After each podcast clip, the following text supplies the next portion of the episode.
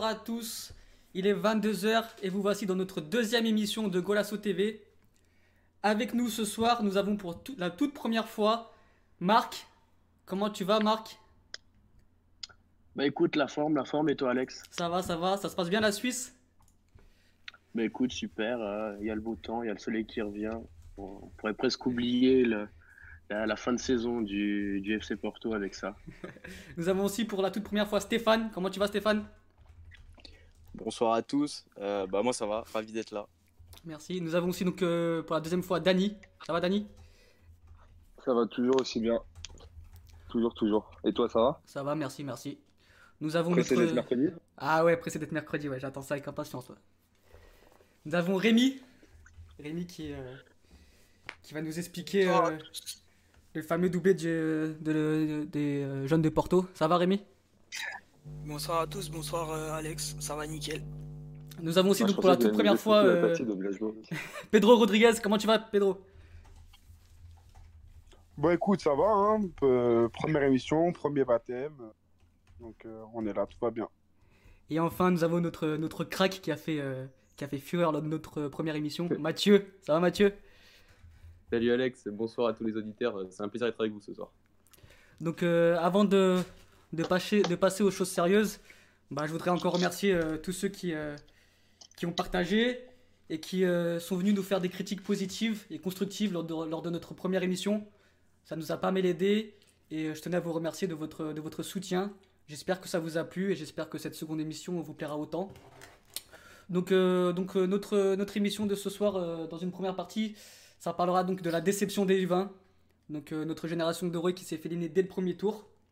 Donc on va parler longuement sur, euh, sur, ce, sur cet échec. Enfin, dans une deuxième partie, nous parlerons donc de la Ligue des Nations qui commence dans deux jours. La Ligue des Nations qui se déroule au Portugal et dont euh, est-ce que les Portugais sont, sont réellement favoris? Et enfin, dans une troisième partie, nous parlerons du FC Porto. Donc euh, les jeunes du FC Porto ont réalisé le doublé, Youth League, plus ils ont gagné le championnat samedi. Et donc nous allons voir si vraiment le FC Porto doit se reposer sur ces, sur ces jeunes joueurs au cours de la saison prochaine. Donc euh, on va commencer immédiatement. Donc euh, moi avant de parler des, avant de lancer euh, le sujet sur les, les U20, j'ai entendu beaucoup de choses, beaucoup de, propos négatifs, beaucoup de propos très durs envers des, jeunes joueurs de 19-20 ans. Et il faut savoir que ces garçons-là, que ce soit donc en sélection et en club, ont jamais connu l'échec. C'est des, des garçons qui ont, donc, donc, qui ont gagné l'Euro U17 en 2016, qui ensuite sont allés en, en finale de l'Euro U19, alors que c'était des U18, ça faut le souligner. Et ensuite, l'année d'après, ils ont gagné donc euh, l'Euro U19 et ils ont fait euh, donc le doublé.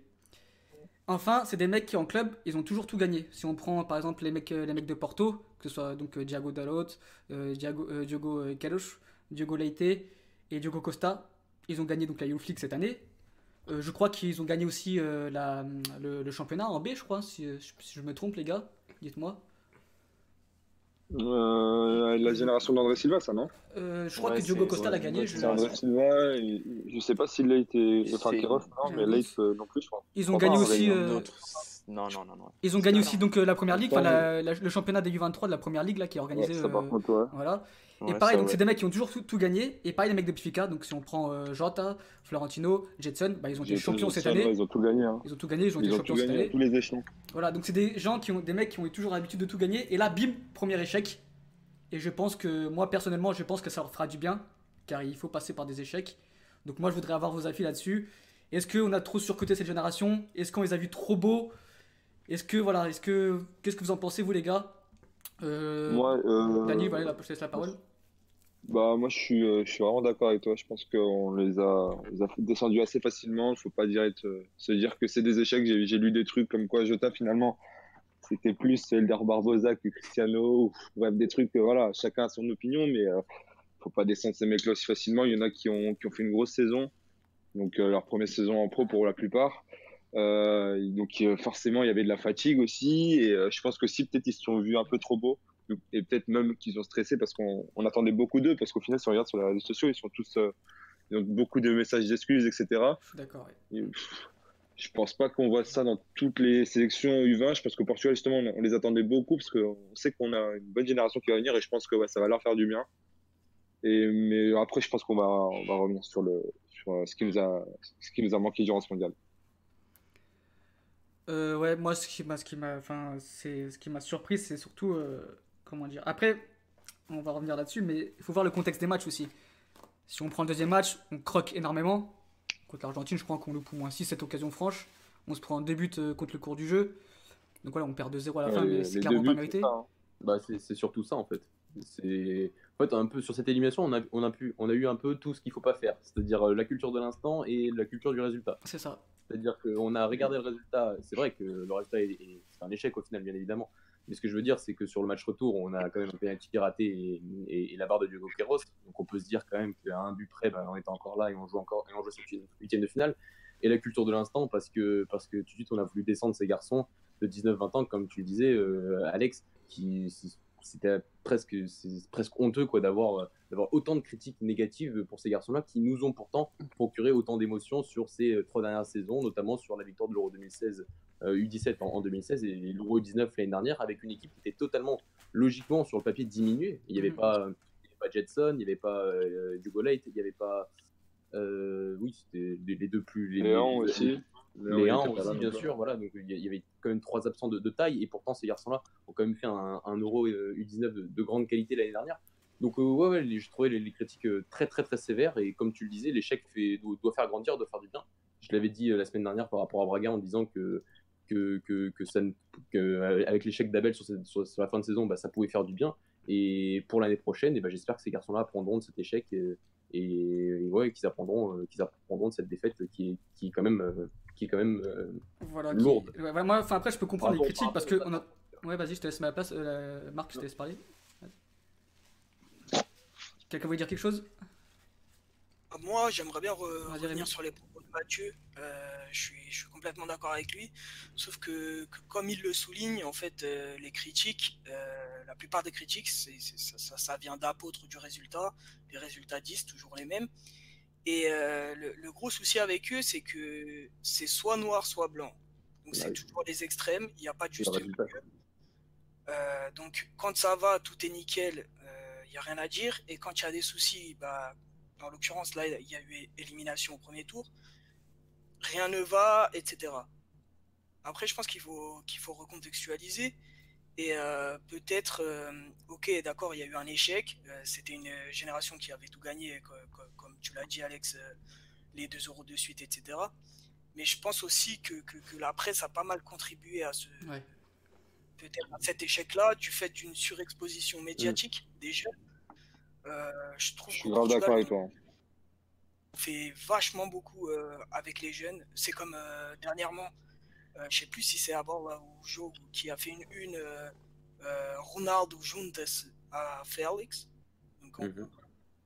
avait une, un- une inversion dans, dans la hiérarchie. Bon bref, c'est des trucs assez extrapolés, toujours dans l'excès, et je pense pas que ça a contribué euh, euh, bah, à, à mettre les jeunes dans, dans de bonnes conditions. Après, euh, Après, Ré- Rémi, Après- euh, est-ce que cette euh, méditation, méditation euh, n'est pas comment dire n'est pas comment dire positive parce que en fait ils l'ont mérité. C'est quand même la seule équipe en Europe et au monde qui réalise le doublé Euro U17 et Euro U19.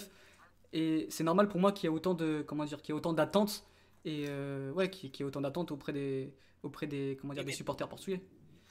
Oui, mais de là à les placer comme favoris d'un mondial U20, ok, d'accord. Mais il faut savoir que dans les cinq derniers mondiaux euh, des, des moins de 20, le Portugal, il, est pas- il a passé qu'une fois euh, le, le- le tour d'écart. C'était en 2011 avec la fameuse génération euh, Nelson Oliveira, Sergio Oliveira, etc. Euh, Mm. On avait une équipe qui était vraiment très moyenne, vraiment. Et c'est la seule qui a réussi à aller jusqu'en finale. Bon, après, on a perdu 3-1 face au Brésil, mais Cette génération, elle t'offre deux champions d'Europe. hein. c'est un mon- le mondial U20, c'est- c'est une compétition qui est vachement difficile et il faut pas tomber sur ces jeunes comme ça. Comme je pense, il ne faut pas les, les surexposer médiatiquement euh, co- comme, comme ce qui a été fait. On a eu des adversaires de qualité en plus. hein. Dans mais- Moi aussi. Moi Bah, aussi, match ça a va été être plus des- difficile avec la Corée, sûrement, en fait. Pep, euh, Pedro, je te- vas-y, je t'écoute, t'as quelque chose à dire? Ouais, non, moi en fait, euh, bizarrement, je les ai trouvés super fatigués. Euh, déjà à l'image de, de Florentino Luis, euh, les, les deux derniers matchs de Benfica, je le sentais déjà un peu fatigué. Et, Ouais, euh, Et Jetson aussi, mais le problème, c'est que lui, il n'a pas beaucoup joué. Bah, c'est le manque de rythme pour lui, je Enfin, pense. il- ouais, pe- peut-être le manque de rythme. Et, euh, et Jota aussi n'a n'a pas beaucoup joué avec la A, que peut-être qu'il a joué avec la B, mais voilà, c'était pas, assez régulier. Et voilà, c'est ce côté-là un peu qui m'a déçu. Je suis d'accord. ouais. qu'ils auraient- Même Trinka, auraient- on- il a été Bah, à, enfin, il a été à l'ouest, hein, Trinka, sur cette compète, je trouve. Ouais, premier match, il, le- il le fait plutôt bien, mais après, derrière, euh, Clairement, Jota et Trinkan, ils sont passés à côté. Hein. Bah ouais, mais c'est ce que le, je voulais dernier dire. Euro, le dernier Euro, ils ont mis 5 buts chacun. Donc, euh, Ouais, mais si tu regardes bien le dernier Euro, classe. Ouais, si tu regardes bien, l'année dernière, euh, Trenka, on sortait d'une saison à plus de 30 matchs de deuxième division avec euh, l'équipe de Braga, et Jota, c'était c'est une saison totalement entière avec le 19. Et cette année, ils, sont, ils sortent d'une saison, par contre, eux, un peu tronquée. C'est-à-dire que Trenka, on va quasiment pas jouer, fait 8 matchs, toujours en sortant du banc euh, de, Braga cette saison, et Jota, sur la deuxième partie de saison, il est constamment dans l'équipe première de, de, de Benfica, et donc ne joue quasiment plus en équipe B. Donc peut-être que ça a aussi un peu lié par rapport au manque de rythme dont on parlait euh, euh, c'est sur cette compétition qui, est, Pepe qui est quand même. Qui est une compétition, je trouve, qui est physiquement beaucoup plus exigeante que, que, que, que l'Euro U19, par exemple, la saison dernière. Et ce que je Donc, vois par rapport à nos éditeurs, surtout, c'est que bah, c'est vrai qu'il nous manquait notre maestro, euh, Dominique Konskina. Il nous a Et je fait pense pas défaut. nous manquerait autant. Ouais, je- on le sentait, enfin, on a parlé avec Raoul Ah. surtout, et, et ouais, ça, je- il- il- et ça, ça a tout modifié parce qu'au au final, on se retrouve sans notre meneur de jeu, et ça a tout bouleversé. J'ai l'impression que les mecs n'ont pas su le remplacer correctement, que ce soit Miguel Luis ou euh, Nuno Santos. Bah, c'est Bah, pas le même profil. C'est pas le même profil, il nous a fait défaut. Et on et- voyait C'est dans- C'est que le seul profil qu'il avait, premiers c'était matchs. Dos Santos.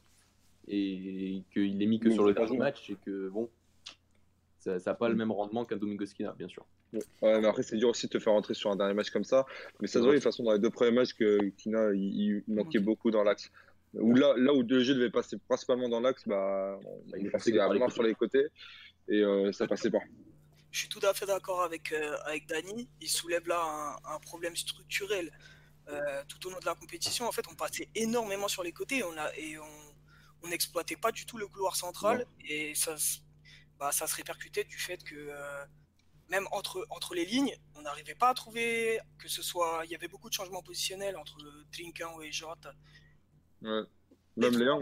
Et ça, et ça Ouais, c'est le, rôle de, de Kina quand il est là, qui le fait vachement bien et, et qui nous a fait défaut euh, sur la compète. En fait, au niveau, il n'y a, Ouais, que- a eu Léon. Et quand on voit bien, Léon, c'est le joueur qui a eu Ouais. le, le plus de temps de jeu en équipe A, en fait. Et euh, dans un, dans un, vrai, à un vrai niveau, en tout cas. Et aussi, euh, quand on regarde de toute façon le 11, on voit que que pratiquement euh, la, pff, trois quarts sont dans une phase de transition dans leur carrière. Si tu regardes, Dallo, il venait de signer à United, Vinagre, il vient de monter en première ligue, mais il joue pas. Euh, pareil pour quasiment tout le monde en soi. hein. Ouais, ouais. Il n'y a, pas- il y a pas beaucoup de joueurs qui ont fait une saison complète. Et du À coup, part sur le bah, banc. Vous voyez quel avenir pour cette génération Parce que bon, il y a l'Euro 21 encore, il peut faire un triplé inédit. Est-ce que vous voyez, est-ce que vous les sentez continuer tous ensemble? Je pense qu'il va y avoir quelques joueurs quand même qui vont monter en A. Et voilà. L'Euro U21, ça va être compliqué parce qu'il y en a beaucoup qui vont. Enfin, beaucoup non, mais je pense que les euh, Jetson et même la défense, là, je pense que là, ça va. Si ça joue cette année avec Porto, ça va vite venir en A. Donc euh, après, je pense qu'ils ont de la ressource, donc ça peut le faire. Et moi, j'ai quand même trouvé qu'il y avait beaucoup de qualité euh, dans les autres pays. hein. L'Argentine, euh, nous a fait vraiment, vraiment mal. Dans, leur domaine, ils étaient bons. Pedro, vas-y, je t'écoute. Ouais, non, moi j'ai l'impression qu'en fait on avait euh, plutôt une équipe de contre pour, euh, pour cette compétition et on est tombé sur, euh, sur des blocs bas, à part peut-être contre l'Argentine où justement on a eu le plus d'occasions. Et euh, voilà, moi pour moi cette équipe avec, euh, avec Jota, Léao, de la vitesse devant, c'était c'était clairement une équipe de, de contre. Alors que, si, alors que si on aurait eu Domingos euh, Quina en- au milieu, il aurait plus euh, joué ce, ce, ce rôle de, de baromètre de l'équipe. En fait, il aurait régulé un peu le milieu de terrain, les transitions défensives et offensives. Et euh, je pense que le jeu aurait été tout autre. C'est ça, le Portugal en soi, il a fonctionné plus en transition qu'en réelle organisation offensive. hein. Et Ouais. ça, c'est dû à l'absence de Kina notamment. To- Totalement. Moi, je repense euh, à la finale de l'année dernière face à l'Italie, où Miguel Luis se blesse euh, bah, à l'échauffement, et donc il est remplacé par le petit Nuno Pina, euh, qui était dans le groupe euh, encore dans cette Coupe du Monde. Et le travail de, de Nuno Pina sur, sur ce match-là, plus Florentino, avait fait un bien fou pour, pour, Domingo Skina, qui avait, fait, qui fait un super match. Donc, euh, ouais, il a, il, a, il a beaucoup, beaucoup manqué, mais quand un joueur, avec sa créativité et, son, et sa vision du jeu, n'est pas vraiment remplacé, forcément que c'est vrai qu'on aurait pu se douter que ça ça allait provoquer des, provoquer des- de mauvaises choses pour la sélection euh, sur cette Coupe du Monde. Il y a Esteban qui nous dit comme quoi on aurait dû appeler Félix au lieu de l'envoyer en Ligue des Nations. Bon, je suis pas vraiment d'accord parce que bon. euh, Pas vraiment d'accord parce que Ah, Félix a d'accord. fait partie de cette équipe. Pas d'accord. Euh, c'est- Après, bien sûr qu'il aurait apporté parce que c'est un joueur qui a un talent et, et extraordinaire, mais il a jamais vraiment fait partie de cette équipe. Il Ouais. est né en 99, c'est vrai, mais euh, si Ouais, on regarde ouais. toutes les sélections qu'il a en jeune, elles sont quasiment qu'avec les C'est 97 ça, hein. à l'Euro U20 pour se qualifier pour l'Euro U21. Il a quasiment joué qu'avec cette équipe, donc avec les 97. Euh, avec les 97, il a jamais joué. Donc en fait, euh, ça aurait été une individualité mise dans, mis dans, un, dans, un, dans un collectif. Mais après, je suis d'accord que euh, un, un mec de, de- comme Jean-Félix avec son talent euh, aurait, aurait beaucoup apporté. Mais j'ai envie de vous dire, il est déjà trop au-dessus et donc euh, il doit Ouais. jouer, C'est ça, la surtout ça. Il a franchi un palier énorme cette Bien année. sûr. euh, Il mérite sa convoque en A. Sur ça, on, on peut rien dire. dire. Ouais, c'est clair. Si, si je peux, si je peux rebondir, euh, euh, je suis clairement d'accord et euh, on peut, on peut- moi je suis désolé, on peut, on peut comparer avec Mbappé. C'est des gars, ils sont largement au-dessus du lot. Et pareil, pour ce que tu disais, Mathieu, Félix, c'est un gars, euh, il y a 4 ans, il n'était pas autant regardé que certains des jeunes qu'on a actuellement. Il y a, il y a, C'est- il y a Il y a- trois quand ans. il arrive au Benfica, euh, quand il arrive au Benfica, il est, euh, il est pas attendu comme le crack en fait. C'est au- l'année d'après, quand il s'installe en B, etc. Avec Jota, ils font deux trois apparitions, je crois contre Braga la première. Mhm. Et euh, là, ça commence à sauter aux yeux. Et après, il commence à être appelé il y a deux ans. Mais euh, il a-. Non, mais il a, il a eu est au-dessus. il a eu une progression, une progression fulgurante euh, à partir de ses 17 ans, parce qu'à à l'Euro 2016, euh, donc U17, Trinkan et lui ne sont même pas appelés, faut le savoir ça. Mhm. Donc, euh, donc ouais, ouais, il, a, il, a, il a mis du temps à s'imposer. Donc globalement, personne n'est inquiet? Non, Non, moi, moi, je je suis Pas plus que ça. Pas Moi, je, inquiet, je suis plus inquiet sur le sélectionneur en fait. Voilà, Si c'est ce que continue avec Eliud Souls, Non, non, de toute façon, il Euh, part, euh, lui, il part, il part, euh, je sais pas où. Ouais, euh, de toute façon, il part. Au il- Bahreïn. J'avais envie de revenir sur, sur ça c'est une super bonne nouvelle.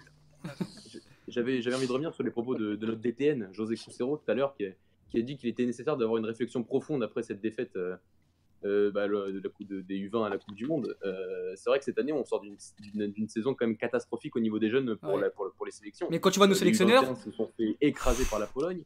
Ouais. Euh, les, donc les U17, bon, on fait un euro, ils font quart de finale, j'ai envie de dire, c'est passable. Mais on attendait peut-être un peu plus de cette génération qui avait gagné le tournoi de Montaigu l'année dernière. Et, et là, les U20, c'est bien sûr que c'est- un échec, euh, un échec total. Donc, euh, ouais, j'aimerais bien avoir un peu de plus de. une réflexion profonde sur, sur nos sélectionneurs, sur le jeu qu'ils veulent mettre en place, parce qu'à part mettre un 4-3-3 et essayer de jouer sur la qualité individuelle des joueurs de côté, Mm, mm, il je faut pas grand chose. Mm. Et, Ouais, et, euh, et j'ai pas l'impression que Rui Georges en, en esport soit beaucoup mieux aussi, hein, c'est ça qui me fait flipper. Bah, non, c'est pas beaucoup. Non, mieux. Bah, déjà qu'on nous a mis Félix à droite. euh, ah oui, oui, voilà, ça, ouais. Quand, il a, quand j'ai vu qu'il y avait Félix collé à la ligne. Ouais, Diogo. Ouais, Diogo Gonçalves, latéral droit, c'est bon. C'est- des centres à outrance pour essayer d'attraper euh, les barrages. Ouais. Après, il y a un truc aussi, c'est dur de, de pouvoir établir euh, un plan de jeu, etc. en, en aussi peu de temps.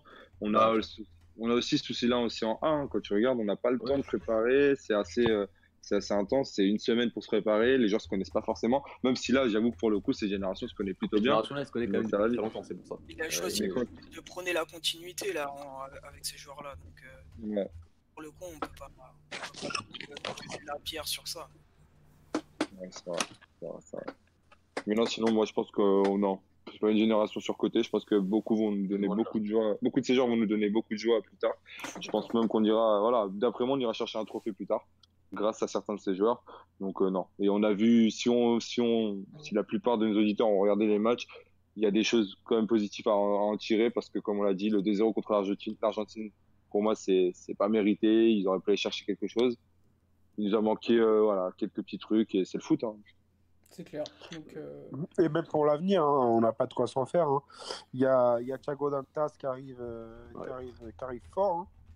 Et- Ah oui, Romario euh, ah Barro. oui, la gé- génération Romario 2000 est très bonne Barro, aussi, hein. Pedro Neto, Dantas, Romario Barro, enfin... Il y a, il y y a- il y a du boom qui arrive, donc je suis vraiment pas inquiet, moi, sur... euh, Ah oui, de, de- de toute façon, nous tout à l'heure, on va en parler, hein, mais il y a aussi euh, Barreau Ouais, voilà. qui, ouais. euh, qui m'a vraiment impressionné là sur, euh, sur la Leipzig. Et qui, qui aurait pu être à la Coupe du Monde. Il y en a, il y en a pas mal. hein. Il y en a pas Ouais. mal. Ouais, Romain Barreau, quel joueur.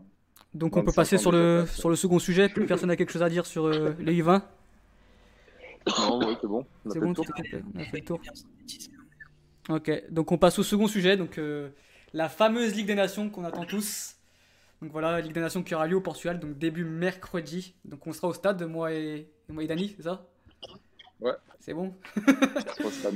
On sera au stade. On sera au stade, donc. euh, Très ravi de pouvoir voir le premier triplé de Félix euh, à Porto. En plus, t'imagines Ouais, ouais, bah, apparemment, c'est, euh, il, Il va même pas entrer en jeu. Il est à l'aise dans son jardin. hein. Ah, bah, là, Ils sont tous. hein. Oh, ça va. Oh. C'est rigolo ça. Non, Donc, euh, vraiment, non, je pense que ça va être sympa. Après, euh, à voir hein, ce qu'il va nous proposer. Je pense que moi, pour moi, Félix ne débute pas. Bah, Et d'après la presse. Avant de ça parler du Portugal, j'aimerais qu'on s'intéresse à la Suisse. Nous avons un, donc un expert euh, de la sélection euh, suisse, donc euh, Un autant qu'on expert. un expert. Le mec, habi- le mec habite en Suisse quand même. Il connaît, il connaît la sélection comme, euh, bah, comme Ouais, personne d'entre nous. hein. Comme nous, on Donc, connaît euh, les bleus. Quoi. Voilà. Il y a de ça, hein, il y a de ça. Donc euh, Marc, tu peux un peu parler de de, de la Nati. Donc, euh, est-ce que de quelle façon ça joue? Est-ce que vraiment les Portugais doivent s'inquiéter de cette de cette nation? On rappelle quand même qu'on les, on les a joués quand même il y a il y a, il y a, un- il y a deux ans hein, au Portugal. Donc euh, Il y a un an et demi. Il y a un ouais. an et demi, ouais, on avait Ouais, gagné, an, an. avait gagné à domicile. Est-ce que c'est une équipe qui a, qui a- qui a- comment dire, qui, euh, qui, qui a beaucoup, euh, qui a beaucoup changé? Est-ce que voilà, quel dispositif, euh, de quelle façon joue cette, euh, cette sélection? Et est-ce que vraiment on doit s'inquiéter de cette sélection? Si, tu peux- si tu peux en parler, s'il te plaît. Écoute, c'est- c'est c'est- c'est vraiment difficile à dire parce que la Suisse en soi, elle est, elle est très dichotomique, j'ai envie de dire. Parce qu'elle est capable de faire des choses incroyables. Alors, si tu peux définir ce mot-là, parce que moi j'ai rien compris. C'est quand tu divises en deux. euh, C'est ça, c'est si tu prends la racine, c'est ça. C'est- elle est- en fait, elle est capable du pire comme du meilleur. Ça, c'est c'est- c'est inévitable. Elle l'a prouvé À l'image de. Seferovic. Exactement. C'est ça, c'est ça, bah, vois. C'est pas pour rien que c'est l'attaquant principal de l'équipe de Suisse à l'heure actuelle. hein. mais, mais ouais, non, elle est vraiment capable de tout. Elle, elle peut te faire des, des, des matchs solides contre le Brésil et puis finir par, euh, par égaliser. Elle peut te revenir contre la Serbie après, être, euh, Mm. après avoir été menée euh, Et bousculé. euh, dans le jeu et bousculer. Elle est capable de te claquer la Belgique 5 à 2 alors qu'elle perdait 2-0 et qu'elle devait marquer 4 buts pour être présente ce mercredi. Donc, et voilà. Et puis après, droit derrière, elle, elle, elle- elle éclate le Danemark 3-0. Puis euh, dans les 8 dernières minutes, elle se prend un 3-3. Euh, elle, elle, elle perd contre le Qatar en amical. Bon, ça reste un amical, mais il y a, elle peut être dangereuse, mais elle peut aussi, elle peut aussi retomber dans des travers qu'elle a connus euh, durant plusieurs années. Donc c'est c'est très difficile à dire. Et c'est- très difficile à, à- à prédire ce qu'elle va faire. Et je peux mettre Oui, mais- 200, mais 200 euros pour le Portugal ou pas? Est-ce que je peux mettre un petit billet de 200 euros sur le Portugal euh, mercredi? Franchement, alors moi déjà je suis pas très bon en pronostic et, et même, même, même quand Porto va jouer en coupe contre une troisième division, je mettrai pas un centime parce qu'on sait jamais. mais euh, mais euh, pour moi, pour moi je, vois, je vois le Portugal quand même plus favori, comme lors des, des deux dernières confrontations, même s'ils ont perdu à Bâle il y a de cela trois ans, septembre 2016 je crois. C'est ça. Et, et, Ouais. et puis, euh, mais même s'ils ont gagné quand même 2-0 euh, euh, dans, dans, dans les mêmes qualifications, je pense quand même le Portugal passe par, par plus, plus favori. Euh, le, le groupe est quand même un peu, se connaît un peu plus. Et puis euh, la, la Suisse, il y a, ouais, c'est vraiment très difficile à dire. J'ai un peu de peine avec cette équipe de Suisse parce qu'il y a, il y, a, il y a du nouveau monde, il y a des très bons joueurs un peu partout. Il y a un mix un peu, non, de, euh, de joueurs ça, anciens, de la qualité qui arrive, des jeunes, etc. Donc euh, ça peut faire un bon mélange aussi. hein. C'est un peu comme nous, je pense. Enfin, quand même, nous, on est quand même champion d'Europe, quand même, faut me rappeler. Mais, Mhm. mais euh, je trouve qu'il y a des bons joueurs chez vous. Mbabou, euh, Mbolo, La Kanji. Ouais, voilà, c'est ça. Bon, aussi. Pas mal, Là- ce mec. Je sais pas si vous avez suivi, mais la Suisse, elle est rentrée dans une nouvelle phase, j'ai envie de dire. Enfin, c'est un peu comme ça que je l'aperçois. Où Lichtsteiner n'a pas été convoqué, Valen Beremi n'est plus là, euh, et d'autres joueurs qui, qui, qui- qui ne font plus partie euh, des, des, des 23 nominés, que ce soit pour euh, des matchs amicaux ou des matchs de qualification. Puis maintenant, les anciens, j'ai envie de dire, bah, c'est des, des Shakiri, c'est des euh, c'est Sommer aussi au goal. hein. Il y a Mbo- Mbolo aussi, non? Rodriguez, tu le comptes dedans Il est, en- il est encore assez jeune. Ouais, Rodriguez aussi, bien sûr, bien sûr. Ah, c'est une bonne équipe quand même. Marquinhos, Ouais. est-ce qu'il y a encore Djourou en défense centrale? Et Sanderos alors, toi t'es un ouf. Vrai, il- a joué récemment. Il a joué récemment. Il a peut-être même Ah, joué. je- euh, Ouais, je me souviens plus du tout, mais je crois qu'il a, il a porté le maillot, le maillot de la Suisse il n'y a pas très longtemps. Mais là, pour l'instant, je pense qu'avec Akanji, El, Elvedi et puis, euh, et puis Cher, il est totalement barré. Et puis il commence à se faire un peu vieux, le, le petit Djourou. Mais euh, non, il y, a des- il y, a, y a des bons éléments. Voilà, il y a, je, je sais plus, je sais plus si c'est Pedro, si c'est Dani Kadi. Il y a, il y a des Mbabou qui vient de signer à, à Wolfsburg pour 10 millions. Ouais, Euh, il y a. Rodriguez, euh, voilà, on connaît Rodriguez à l'AC Milan. Il y a, il y a- il y a- il y a des Freuler qui font, qui font des assez bons matchs en équipe de Suisse. Et puis, il y a des, encore des, nouveaux. Là, il y a Okafor qui, qui, joue à balle, qui vient de remplacer Mbolo parce qu'il est blessé. Et puis après, il y a toujours cette, cette, cette soudure au milieu où tu as Zakaria qui est un peu ce, ce, ce, numéro 6, un peu euh, old school, comme moi j'aime, je suis totalement fan. Et puis avec euh, le tandem avec Chaka, moi j'adore. Et puis à mon avis, c'est ce qui va se passer, c'est qu'il y aura un, un tandem Chaka-Zakaria demain. Et puis que ça va se profiler sur un, un 4-2-3-1 plutôt qu'un 3-5-2 qui était un peu euh, dichotomique à nouveau. Et du coup, ça veut dire quoi? J'ai pas compris encore. dichotomique, ça veut dire que t'es- tu peux passer d'un extrême à l'autre. Tu peux, être- tu, tu peux te mettre à battre le Brésil 3-0 en 30 minutes, comme tu peux te prendre une gifle par, euh, je sais pas moi, par l'Islande. Ok. C'est pas le meilleur des exemples, mais voilà. Tu t'appelles ça comment? Comique? Dichotomique. Dichotomique. Putain, je vais... eh, ce soir, je vais... ouais. Ok. je vais le sortir à toutes les sauces là. Euh, Marquinhos? Ouais. Marquinhos? Ouais, j'avais une question. Ouais. La, donc la blessure de Dembolo, c'est une bonne nouvelle ou mauvaise nouvelle pour toi? À mon avis, j'étais très fan d'Embolo au début. Parce que je, je trouvais vraiment que c'était un jeune qui avait un, un Il était potentiel incroyable. Ouais, il était très fort. À l'heure actuelle, bah là, il est, il est à Schalke. Attends, Toujours. Porto, j'ai pas, j'ai pas trouvé, j'ai pas trouvé flamboyant en équipe de Suisse. C'est les derniers matchs, j'ai pas trouvé. On en attend beaucoup de lui, je pense. C'est pas c'est Il a- blessure ça. Ouais, mais en fait là, il, a, il a Il a du plusieurs, mal. ré- ouais, il a plusieurs blessures à répétition là. Pas des grosses ça. blessures, mais Ouais, mais c'est depuis ça. Je crois que c'était une rupture des ligaments, je crois. Donc euh, Ouais, depuis cette ça. blessure là, il il patauge. Oui, je crois que, je crois euh, que là, il y a le pied gauche qui est touché ou un truc du style. Mais ouais, c'est, c'est une grosse blessure, puis des petites blessures, et puis, euh, et puis il perd un peu. euh, Ouais. C'est le moral quoi. Après, c'est le Pour toi, le, le plus gros point fort de, de la Suisse, ça sera qui pour toi? Ça fera. C'est, je sais pas si la Suisse a un gros gros point fort parce qu'elle a, elle a, elle a du beau monde un peu partout dans le terrain. C'est assez équilibré à ce niveau-là. Je pense que le milieu de terrain, si s'il s'avère que qu'on part sur un 4-2-3-1, comme je l'ai dit avant, le tandem Zakaria Chaka au milieu de terrain avec euh, sûrement Shakiri euh, juste devant en milieu offensif, ça peut être le, le gros point fort. Et la confiance de, de, de Seferovic, qui a Ouais, quand même été champion avec Benfica, meilleur buteur, et puis Il a mis un triplé la dernière fois, non? Si je me trompe pas. Ouais, contre la Belgique. Et on a une question de la Ouais, part d'un auditeur qui est intéressante euh, pour toi, euh, Marc, du coup. Qu'en penses-tu de- donc, euh, du joueur suisse là, qui vient de signer en Allemagne aujourd'hui, euh, Fernandez, qui a signé à Mainz Mainz, je sais pas comment on prononce. Mayence. Mayence, Mayence. Qui ça? Euh, Fernandez, Fernandez. Ah, euh, Eddie Milson Fernandez c'est ça, ouais. Ouais. C'est ça. C'est ça Ouais, ouais. Ouais. euh, Bah, a c'est un- joueur. Ouais, non, non, non, ça c'est Gelson Fernandez. Ah, Ouais, c'est pas le même. hein. Pas confondre. Attends, c'est Le, le, il a la double nationalité, portugais. crois. Ouais, Ouais, c'est ouais, ça. ouais, Ouais, il ouais. est- il est suisse portugais, ouais. Ouais, c'est. Euh, un joueur. euh, ouais, c'est un- J'ai envie, j'ai pas envie de dire que c'est un pur milieu axial. Je l'ai pas beaucoup, j'ai pas eu. Euh, formé à, à West Ham euh, de mémoire, hein, je crois. Ouais. ouais. Si, c'est Eddie Milson. Ouais, c'est plus s'il a joué avec Kina, mais. euh, Je crois que oui. hein. C'est pour ça que je, je me rappelle de, ouais, je me rappelle de lui, ça y est. C'est c'est un bon joueur au milieu de terrain. De ce que j'avais pu discuter avec certains amis, c'est c'est comme Freuler, ils peuvent dépanner un peu sur, sur les côtés. Et quand ils n'ont pas le ballon, quand la Suisse n'a pas le ballon, ils peuvent re- se remettre plus compact au niveau du, du milieu de terrain. C'est un joueur intéressant.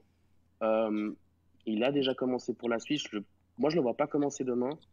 Mercredi Mais toutefois, s'il commence, s'il commence, ouais, pardon, mercredi, excuse-moi. Mais s'il si, s'il commence mercredi, je serais pas surpris non plus. Donc c'est c'est- c'est plus un super sub, j'ai envie de dire, que- qu'un titulaire. Ok, bon, bah, je Je pense pense. qu'on a fait le tour sur, euh, sur la Suisse. On va parler un peu du Portugal. Donc, euh, on va commencer par euh, Stéphane. Toi, tu vois quel compo pour, pour mercredi? Euh, bah, je pense que Fernando Santos, il va, il va rester sur ses, sur ses, ses, ses bases, on va dire. Mais euh, je pense qu'il, dernièrement, il essaie quand même de, de composer avec Bernardo. Ça se voit, il le fait jouer dans l'axe. Parce que euh, Bernardo sur les côtés, ça a toujours été, euh, ça a toujours été un, un fiasco, on va dire. En tout cas, tous ses matchs en sélection, à part euh, contre l'Uruguay, où même là, il, Mm. il, il- retourné beaucoup dans l'axe. Donc euh, voilà, donc euh, au final, euh, je pense que c'est sa place. Je pense qu'il lui a trouvé sa place. Il va essayer de l'incorporer dans sa compo. Mais après, je pense qu'on va pas être très surpris de sa compo à, à Fernando Santos parce que bah, ça reste quand même un, un mec assez borné. Je je m'attends pas à voir Félix titulaire personnellement, même si euh, Diego Souza est pas très convaincant. Mais je m'attends pas vraiment à, à- à avoir cette surprise-là en tout cas. Je sais pas pour vous. Je sais pas, euh, quelqu'un veut prendre la parole? Moi, je, moi, je sens bien la petite euh, doublette Ronaldo et Bruno Fernandes. Oula, ouais. Donc, euh, ouais, ouais, c'est, je le sens bien. Euh, Bruno Fernandes plutôt en 9,5, donc qui tourne autour de Ronaldo, avec euh, Rafa excentré Ouais. euh, sur le côté gauche. Plutôt bah, Bernardo à droite qui repique, un peu comme à Benfica dans, de Pizzi. Et, et au milieu de terrain, je vois bien aligner Danilo Pereira et William Carvalho. Moi, je pense que tu verrais milieu- une sorte de 4-3-3 asymétrique en fait, avec euh, Bernardo dans le cœur du jeu, qui repique tout le temps dans le cœur du jeu. Exactement. ouais. Pourquoi pas Pourquoi pas Ça paraît intéressant. Moi, je vois pas du Mais tout le- euh, euh, Ouais. C'est intéressant, mais je suis pas sûr qu'il le fasse. Quoi. Ouais. Ouais, voilà. D'ailleurs, il y a- moi je vois pas Danilo titulaire. euh, parce que Moutinho Williams c'est trop euh, complémentaire les deux. Et Ouais, euh, il- en plus il est suspendu je crois, Raoul m'a dit donc euh, Ah, c'est vrai. comme ça. euh, C'est vrai qu'il est suspendu, Danilo, c'est vrai. mais même si même s'il pouvait, je pense pas qu'il il- il le ferait en tout cas. Je pense pas. Ouais, moi, je pense qu'on va partir sur un milieu. euh, ce sera un 4-4-2. Je pense que dans l'axe, tu auras William. J'espère Neves, mais je, je pense qu'on va avoir Moutinho, malheureusement. Ouais, ça sera Moutinho je pense. Malheureusement. Et, euh, et à droite, on aura un Bernardo. À gauche, je pense qu'on aura un Rafa. Et en pointe, pour moi, il va partir avec Ronaldo et, euh, et Diego Souza. J'aurais j'aurais préféré euh, Félix Mais- parce que voilà. Mais peut-être dans la logique de son plan de jeu, c'est mieux d'avoir Diego Souza. Moi, j'ai une question pour toi, Dani. Ouais, dis-moi. Tu penses que Fernando Santos, il pourrait mettre Rafa à gauche? Oui, moi, je pense que. Moi, bah, déjà, pour moi, il l'a mis, je pense, en- au dernier match, si je ne me Ouais. trompe pas. Ouais, mais il le met milieu. Ouais. Pour moi, il le fait démarrer à gauche et pour moi, euh, il va, il aura ce rôle-là, hein, euh, de venir percuter, etc. Maintenant, le truc, c'est que pff, je comprends pas. Chaque joueur de côté qu'on a sous Santos, il y a un problème.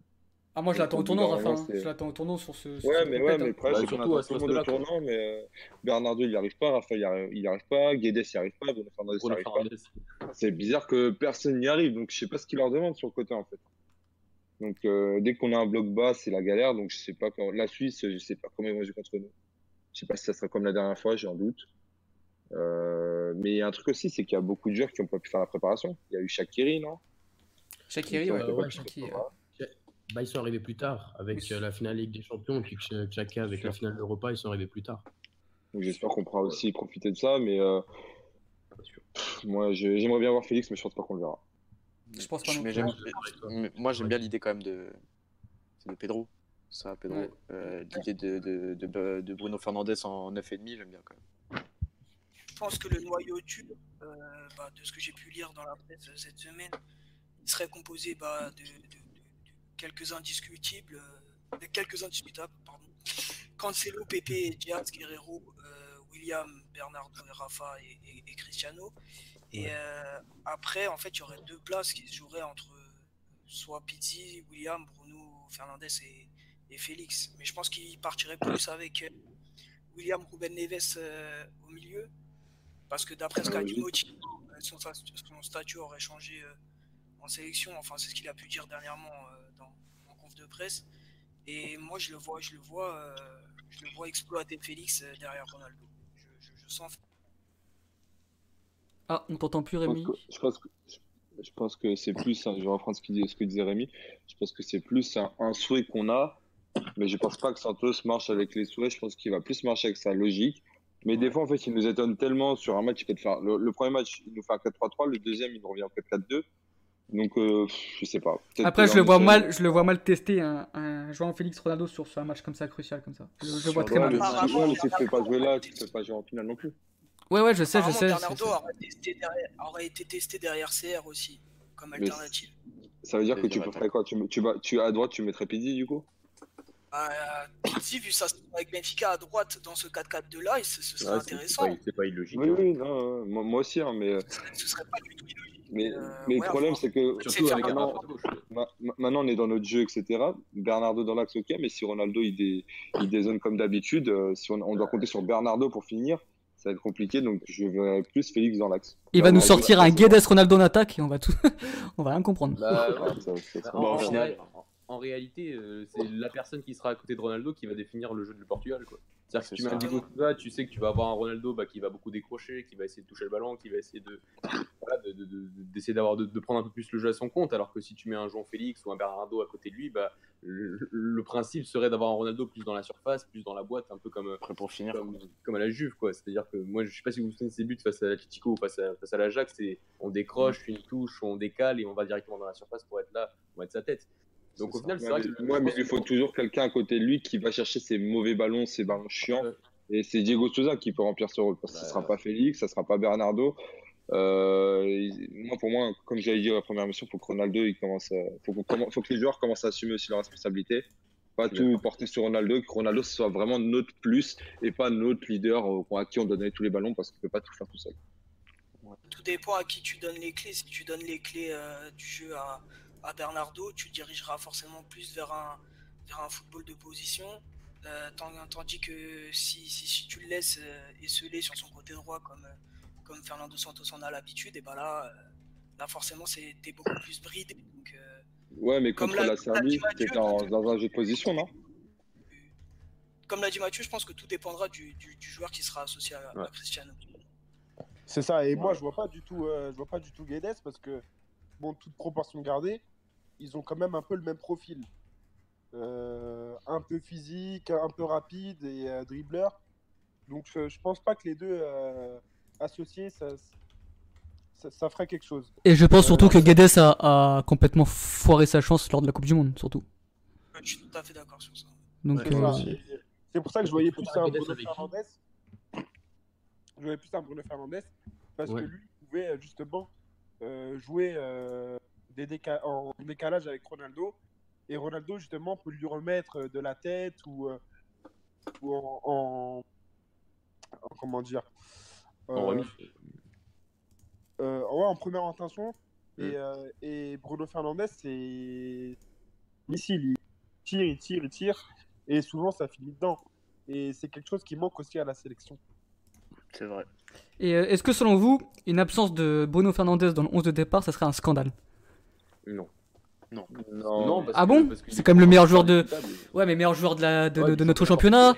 Le mec, il a Ouais, des stats de folie. Enfin, si, moi, je me demande s'il est pas titulaire là, il sera titulaire quand en fait Bah, Dans le 4-4-2 de Santos, c'est quand même très dur de se faire une place au regard de son profil. Il a un profil euh, un Ouais, assez, assez offensif. Dans, et là, le, le, le- le 4-4-2 de, de, de Santos, c'est c'est quelque chose. euh, quelque Il a toujours eu un milieu solide. Hein. Il- bah, Ouais, ouais, Et ouais, où, quoi ça. moi, je, moi, je pense que Fernando Santos le perçoit qu'à- dans son schéma. Je pense qu'il s'il le met, c'est pour le mettre euh, sur un Derrière côté Ronaldo, ouais, sur le côté gauche, comme à la Coupe du Monde face à l'Espagne. Euh, C'est ça. et qu'il puisse repiquer ouais. dans, dans, dans l'axe, euh, comme, comme le mentionnait Pépé tout à l'heure, euh, euh, un 4-3-3 asymétrique. ah, mais bon, euh, sinon, je vois pas vraiment comment il pourrait, qui- comment il pourrait avoir une place de titulaire dans, ce- dans un 4-4-2 en tout cas. Dans un Ouais, je suis 4-3-3, tout change. Mais dans un 4-4-2, c'est- ça me paraît très, très compliqué. Après, tout dépendra de. Tu penses qu'il part plus sur un 4-4-2 ou un 4-3-3 Moi, je 4-4-2 le vois plus pour moi. un 4-4-2. 4-4-2. euh, Ouais, pour moi aussi. Moi, je, moi pense qu'il 4-4-2. il restera dans ses classiques, un 4-4-2. Bah, de toute façon, avec Ronaldo, ça a toujours été du 4-4-2 quasiment tout le temps. Quand il a essayé le 4-3-3 pour le premier match, ça n'a pas donné. Il a passé vite en 4-4-2. donc. Ouais, face à l'Ukraine, il a changé très vite. hein. Ouais, ouais. Ouais, mais c'est surtout que c'est deux matchs, quoi. Il y a, enfin, Bah, en c'est fait, match c'est- à élimination directe, donc ça il va dépend pas se permettre d'inventer, il va pas. il va pas Ouais, mais au final, il s'est permis d'inventer au final. Donc, euh, ça n'a Bah, pas, mar- pas marché. C'est un mec assez conservateur sur deux matchs. Je doute qu'il innove particulièrement sur ses dynamiques de jeu. Enfin. Après, Ouais, ça, comment il prend la, la, la- la Ligue des Nations.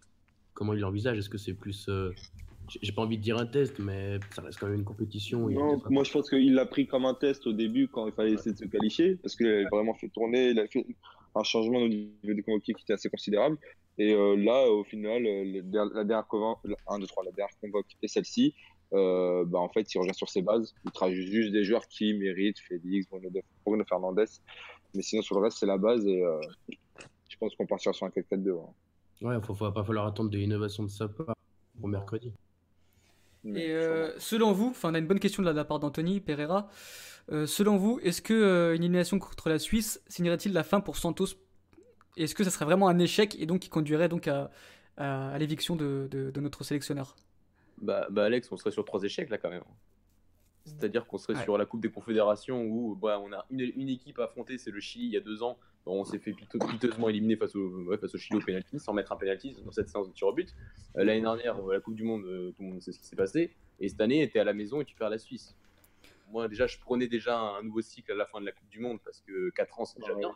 Là, il est parti sur, euh, on est parti sur 6 ans avec lui, mais là, tu es à la maison et ça peut, ça peut faire mal. Mais Surtout, je sais pas si vous avez entendu l'interview de Mourinho hier, il y a le spectre Mourinho qui, Ouais, est là. Quoi. ouais.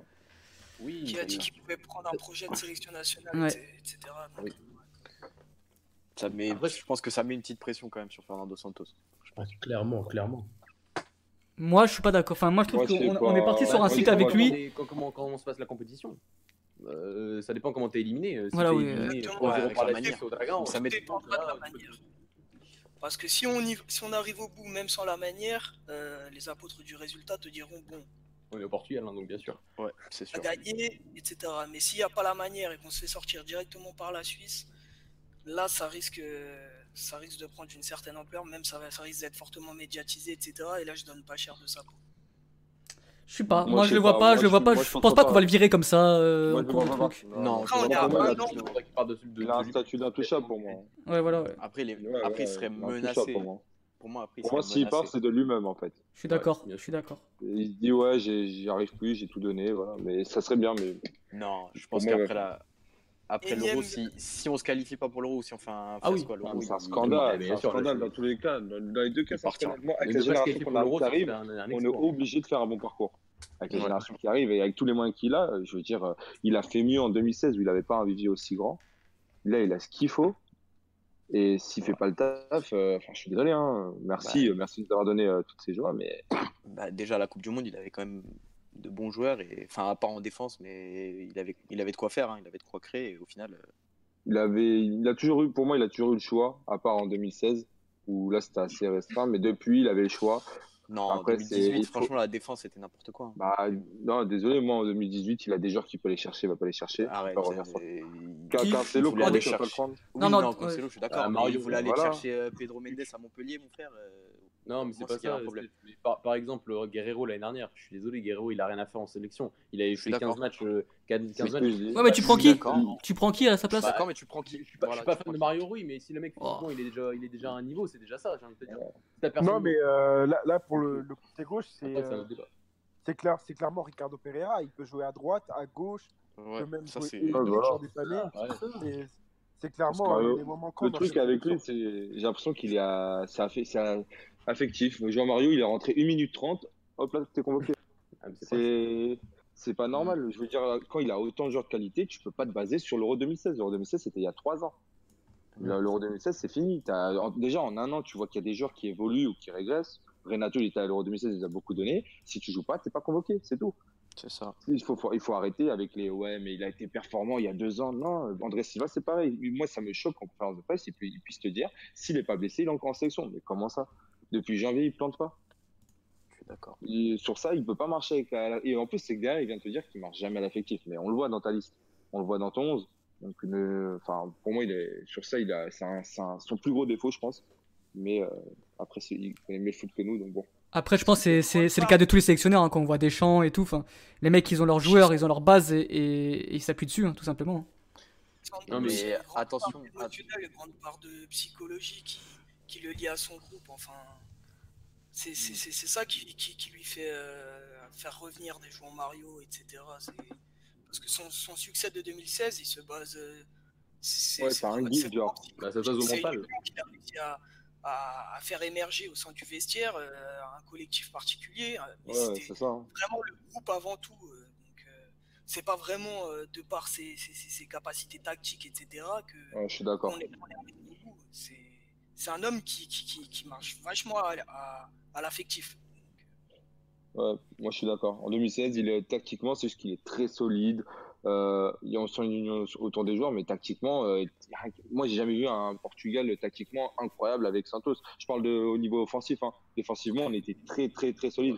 Mais quand tu as Ah, autant de joueurs, autant que le bloc était ébranlable. Quoi. Tu, tu C'est ça. qu'il pouvait rien Même contre-. Quoi. Même l'Espagne, on prend trois buts, mais tu vois que au-delà des trois buts, Bah, on est- justement, on est quand même très en place. Moi, je trouvais sur les 90 minutes, même s'il y a des petits trucs, on prend trois buts, mais on était en place.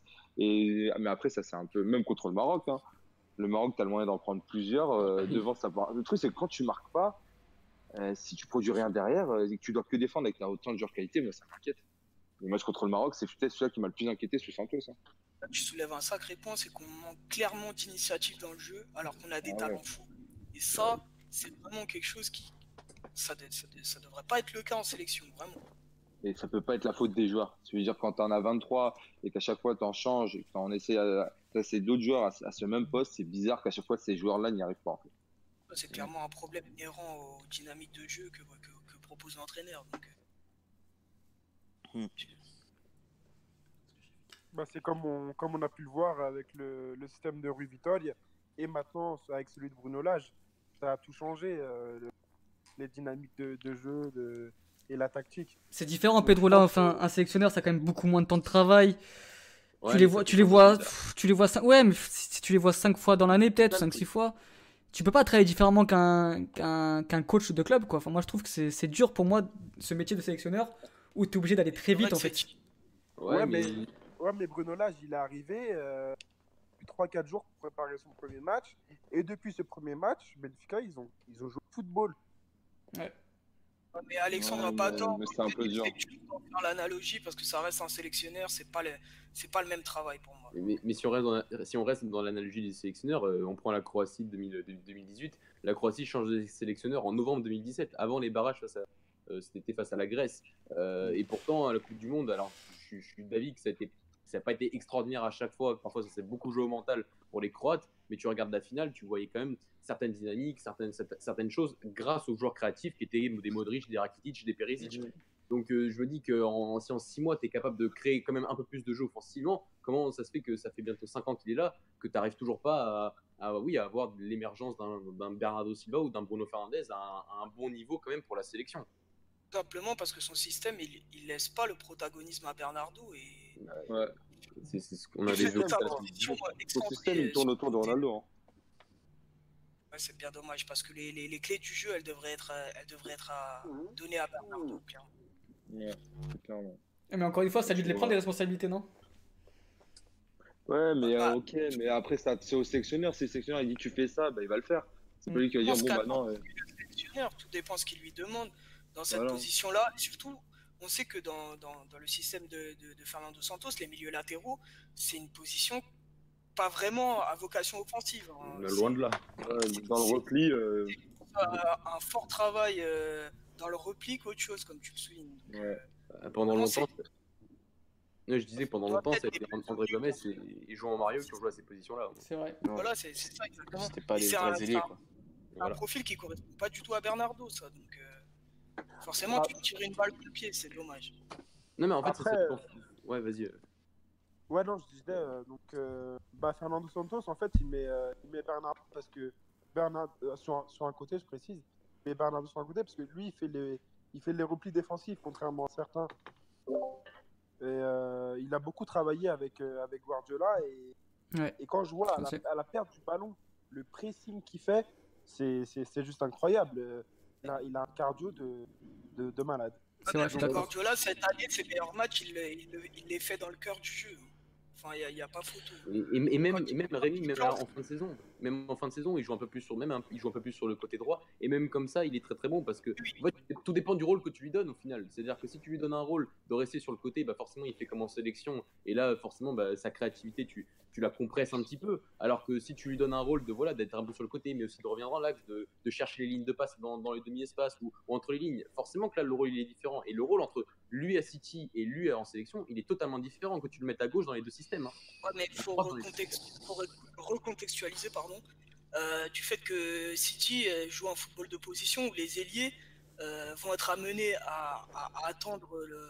Forcément, au bout d'un moment, il va y avoir un décalage qui va se créer et ils vont avoir plus de temps pour, euh, pour, euh, pour être protagonistes avec le ballon. C'est pas, c'est pas du tout pareil euh, dans le système de Santos. Les euh, Rémi Bernardo va recevoir le ballon, il va être directement entouré de, de, de, de- de- de deux, trois joueurs.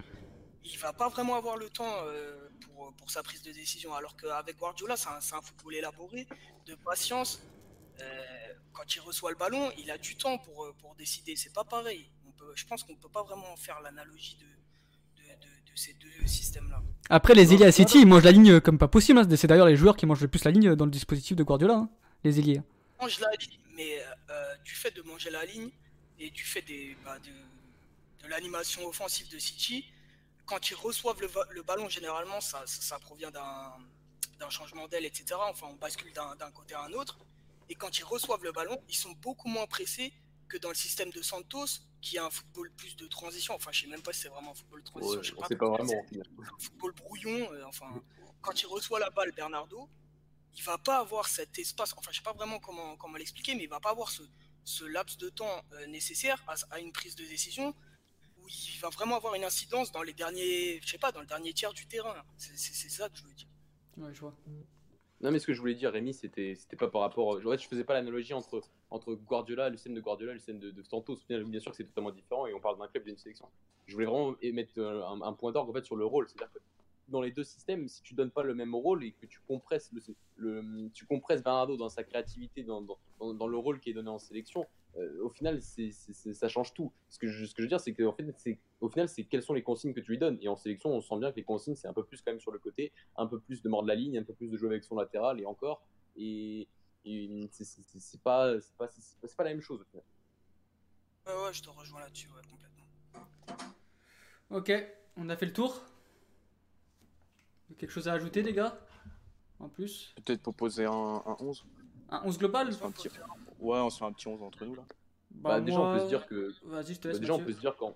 Non, mais ce que je veux dire, c'est déjà en défense, on a des certitudes, limite. Enfin, des certitudes, on sent. pense on- on- sur la défense. sait. Voilà, sur la défense, on est tous unanimes sur, sur Patricio, Romain Diaz, Pepe, euh, euh, Cancelo et, et Guerrero. Donc, ça, c'est Ouais. plutôt pas mal euh, d'avoir une, une certitude défensivement.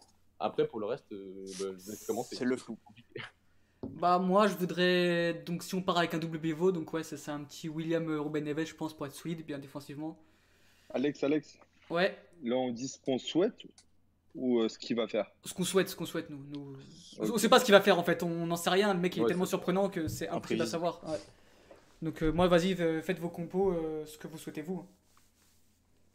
Dani, vas-y, commence. Moi je ferais du coup Patricio, Guerrero, Ruben Dias, Pep, Cancelo. À gauche, je te mets Rafa. Dans l'axe, je te mets, je pense, William Carvalho, Neves. À droite, je te mets euh, Bernardo. Et devant, je te fais, je te mettrai Ronaldo et Félix. Je suis surpris, t'as pas mis Renato Sanchez. Et, mais- et tu sais quoi? Tu sais quoi? On verra l'année prochaine, mais s'il y a un gros mercato, il mérite sa place dans l'axe. Ouais, c'est un autre débat, ça. Marquinhos, fera un débat. qu'est-ce que tu nous mettrais, toi, face à ta, face à ta sélection, du coup? Bah, Jean Mario. Il aura une chance. pas, je, je vais quasiment partir euh, sur le même 11 que Dani. Pour moi, c'est ce qui me semblerait le plus logique et puis euh, c'est un peu plus ce que j'ai envie de voir. Et vraiment, en fait, j'ai vraiment envie de voir Rafa à gauche. Moi, je suis un peu, suis un peu plus écarté de vous. J'ai envie de vraiment de voir un peu donner parce que, à mon avis, si la Suisse part, euh, désolé, je retombe un peu sur la Suisse, mais si la Suisse part sur un 4-2-3-1, le, côté droit il sera un peu plus faible, même s'il y a Mbabou qui est derrière. Et je pense que ça peut être euh, une des armes que le Portugal doit, enfin, doit en profiter en fait, doit profiter de ce, de ce couloir euh, gauche du coup. Et Rémi. Qu'est-ce que tu ferais, toi Euh, bah, bah, moi, je partirais sur un. Attention, Olivier n'est pas portugais, mec. Hein. Ah, c'est bien dommage. Hein. Euh, moi, je partirais sur il un. est tout le temps. hein. Il y a direct 11, hein. il n'y a pas de Ronaldo avec Marega. Bref, je partirais sur euh, Bernardo euh, à droite, mais comme euh, l'avait dit euh, euh, Pépé, euh, je, par- je partirais sur un Bernardo qui, qui rentrerait dans l'axe, hein, sur une sorte de 4-3-3 asymétrique, avec euh, à ses côtés dans, le- dans le cœur du jeu Ruben Neves euh, William et euh, à gauche Rafa et João Félix Ronaldo. Ok. Euh, Mathieu, à toi Bah moi, c'est exactement la même chose que Dani. Euh, je pense que donc ouais, c'est- le milieu William Ruben Neves. Bon après, je, je sais pas ce que Danilo est, est suspendu parce que sinon, je pense que j'aurais mis William Danilo parce que Danilo pour son match face à la Serbie, euh, il, il mérite d'être là. Danilo est suspendu, Euh, les mecs. Hein. Danilo est suspendu, je crois. hein. Voilà, c'est c'est pour ça. Ouais. C'est pour ça. S'il n'avait pas été suspendu, je l'aurais mis. Et peut-être que si on va en finale, je le mettrai encore. Euh. Voilà. Après, euh, ça me fait, ouais, ça m'embête un peu de pas mettre Bruno Fernandes. Euh, mais, mais si je mets un peu dans le tête de Santos, s'il met Bruno Fernandes, il va, le mettre, il va le mettre à gauche comme il l'a fait un peu, comme il a fait face à l'Espagne l'année dernière. Parce que je pense que c'est là où il le voit. Mais c'est vrai qu'un Rafa, j'ai envie vraiment qu'il c'est un joueur que j'apprécie beaucoup et que j'aimerais bien qu'il s'impose en, en- en sélection parce que parce qu'il apporte des choses parce qu'à la fois à la fois défensivement dans un 4-4-2 il a montré qu'il était capable de, de gérer ce côté ce côté gauche. Et offensivement il apporte un voilà un, un profil différent qu'il n'y a pas en sélection. C'est-à-dire un garçon qui, qui va très très vite ballon ballon, ballon pied euh, qui est quelqu'un qui est capable de prendre la profondeur. Donc euh, donc ouais j'ai vraiment envie de voir euh, de voir sur ce côté gauche euh, euh, mercredi et devant Jean-Félix Ronaldo c'est un peu le rêve de tout le monde c'est c'est de voir ces deux garçons là ensemble euh, toujours avec un Ronaldo qui pour moi je, je- je le répète euh, j'aimerais vraiment voir Ronaldo dans la surface être un, tout, totalement vraiment dans, dans, dans cette position là parce que parce que pour moi c'est actuellement à 34 ans c'est la position auquel il s'exprime le mieux c'est dans la surface c'est un monstre absolu dans, dans la boîte et, et c'est là où je veux le voir euh, et qu'il laisse les clés du camion à, à des garçons comme Jean-Félix et Bernardo Silva Ok. Pedro, à toi? Euh, bah, moi, du coup, ça sera le, le même que tout à l'heure. Ouais, tout à l'heure. ouais, Ouais. ouais, ouais. Sauf que, bah, voilà, euh, je mettrai William et Coutinho, contrairement à certains. Euh, je mettrai euh, Rafa à gauche, à droite, et devant euh, Bruno Fernandes Ok, et, et Ronaldo. Ok. Euh, Stéphane, il manque la tienne, je crois. Ouais, euh, bah moi, euh, personnellement. Ah, Euh, attends, c'est bon. L'équipe de Pedro, j'aime beaucoup. Euh, en tout cas, euh, William Moutinho, je pense que ce sera. Je pense que c'est ce qui va se passer, je pense, hein, personnellement. Il va partir sur ses fondamentaux et moi aussi, j'aimerais bien voir ça parce que Moutinho, cette saison, c'est quand même euh, une résurrection, on va dire. Mhm. Euh, à droite, Bernardo, comme il l'a dit, dans le rôle de, du, du joueur qui va rentrer plutôt dans l'axe. Moi, j'aime bien. Et Bruno Fernandes, j'aimerais bien voir ce que ça donne en 9,5. Euh, sachant que bah, il, c'est celui qui tire, en fait. C'est c'est le joueur qui, qui, qui tire, c'est le joueur qui, qui tente. Moi, euh, j'aimerais bien voir ça parce que c'est ce qui nous manque euh, beaucoup. Euh, Quand tu avais des André Silva, ils préféraient faire la passe à Ronaldo, des Guedes qui préféraient foncer tout droit dans le défenseur. Moi, j'aimerais bien voir quelqu'un qui tire et pour le coup, à part Ronaldo, bien sûr. Pour le coup, j'aime bien l'idée. Et après, Rafa à gauche, ça me paraît logique. Sa saison, elle est énorme. Et puis, en sélection, j'ai jamais rien eu à redire, à part peut-être un peu un manque de, de, de, de sang-froid, peut-être. Je crois, je me rappelle, c'était contre le match contre l'Autriche, où il rate un face-à-face. Enfin, il préfère Ouais. donner le ballon à Ronaldo que de tirer. euh, je l'ai encore dans, bon. dans la gorge. Hmm, C'est vrai. Voilà. Bon, voilà. Bon, bah, nous, on y sera mercredi avec Dany. hein. J'espère qu'on qu'on va kiffer ça. je prendrai des photos hein. On prendra des photos, on mettra sur la chaîne, on fera des vidéos, tout ça. hein. Je pense que ça, Ah, ça je prendrai une photo de Félix au moment où il fait sa célébration. exactement Ouais, on espère que Oui, ça- je- je- on espère qu'on Oui, vivra un bon moment. Donc on passe au dernier sujet. Donc euh, voilà, les, les jeunes du FC Porto qui ont fait le doublé cette année, qui ont gagné donc euh, la You- et, euh, comment on prononce la Youth League, c'est ça En anglais Youth League. Youth League. et le championnat des en 19 anglais, au Portugal. Moi ouais, je suis très fort en anglais, moi ouais, ouais, j'ai des grosses bases. Et Ah ouais. donc qui ont fait le doublé cette année. Donc pour pour dire un peu les choses, ils avaient perdu contre Benfica il y a quelques semaines de ça. Donc Benfica était passé devant eux, si je me rappelle bien. Ouais.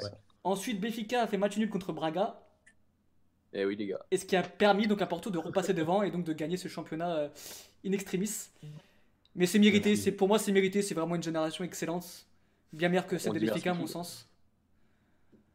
Et euh, Pour moi, ça reste oh, à oh, nuancer quand même. Oh, c'est fort les gars quand même Ouais, mais là Non, les mecs, mais- Ah, J'ai pas compris Alex, qu'est-ce que t'as dit par rapport à Benfica? Je pense qu'à mon sens cette génération, cette génération là de donc euh, donc mélange de 99-2000 et quelques même bah, 2002 est meilleure que Bah, celle de. Benfica à mon, Ouais. à mon sens. Moi, moi, je vais répondre. Au vu des deux matchs, c'est pas ce que Porto m'a montré. Ouais. Je pense que si ce Porto soit assez objectif, on a, j'ai pas vu un gros Porto sur les deux matchs contre nous. Comme on n'a pas vu non plus un énorme Benfica, mais j'ai vu plus d'idées de notre côté, surtout à l'aller, nous s'échappe, que, euh, que Porto pour le coup. Mais c'est une, pour moi, pour moi, c'est la meilleure génération que Porto va, va sortir. Et je pense qu'il y a de quoi, euh, de quoi faire d'ici quelques années. Mais je suis pas du tout inquiet pour nous. Et comme euh, sur les confrontations directes, on n'a pas senti Porto meilleur que nous et euh, on allait perdre des points un peu bêtes. Mais je- moi, je sais que dans la génération qu'on a, ça devrait le faire aussi. Ouais, mais c'est- c'est- c'était un très beau championnat en tout cas, parce que ça se joue à un Oui, point. c'est finalement. serré, hein. C'est un- ouais, ouais, ouais, de, de- de très très belles équipes. Euh, moi j'ai envie de revenir sur Porto, sur, sur, sur la victoire en Youth League. Euh, bah, je, je vais peut-être en choquer quelques-uns, mais pour moi Porto limite ne doit pas gagner cette Youth League. Pourquoi? Parce que Porto ne doit jamais jouer avec les Diogo. C'est-à-dire Diogo Costa, Diogo Leite et Diogo Queiroz. Ces garçons-là, c'est des 99. Ils n'avaient rien à faire en Youth League.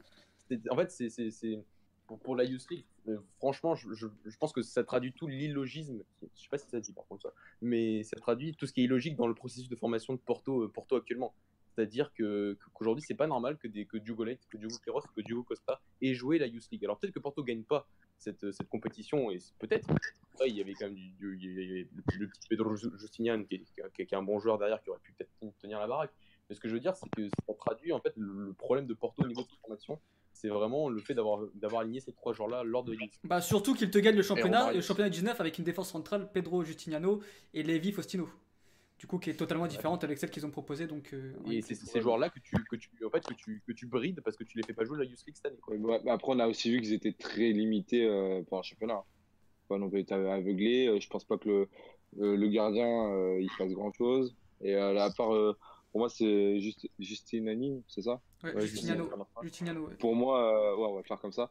Euh, pour moi, il est, euh, c'est le seul qui ressort vraiment. Ouais, je suis d'accord, donc c'est pour ça. Mais même, euh, Avec même les au latéraux, final, hein. euh, même au final, Justiniano, euh, il a quand même fait une grande partie de sa saison euh, avec le groupe de la B en tout cas. Euh, même s'il jouait banc, beaucoup en, en U19. ouais.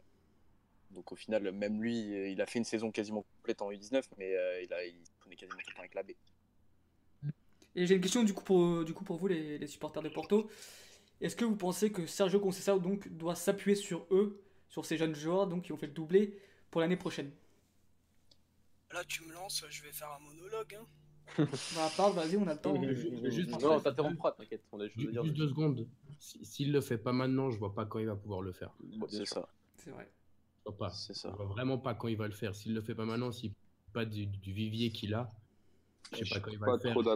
Ça va nous tendre un peu. Bah, pff, moi, euh, on en avait parlé en privé euh, avec euh, Jordan, qui est aussi qui est pas là malheureusement, mais il avait parlé de, de, ce Liga Ready, comme on dit, c'est le, le terme de NBA, NBA Ready. Liga Ready, on peut, l'appliquer au Portugal parce que c'est souvent une histoire de timing.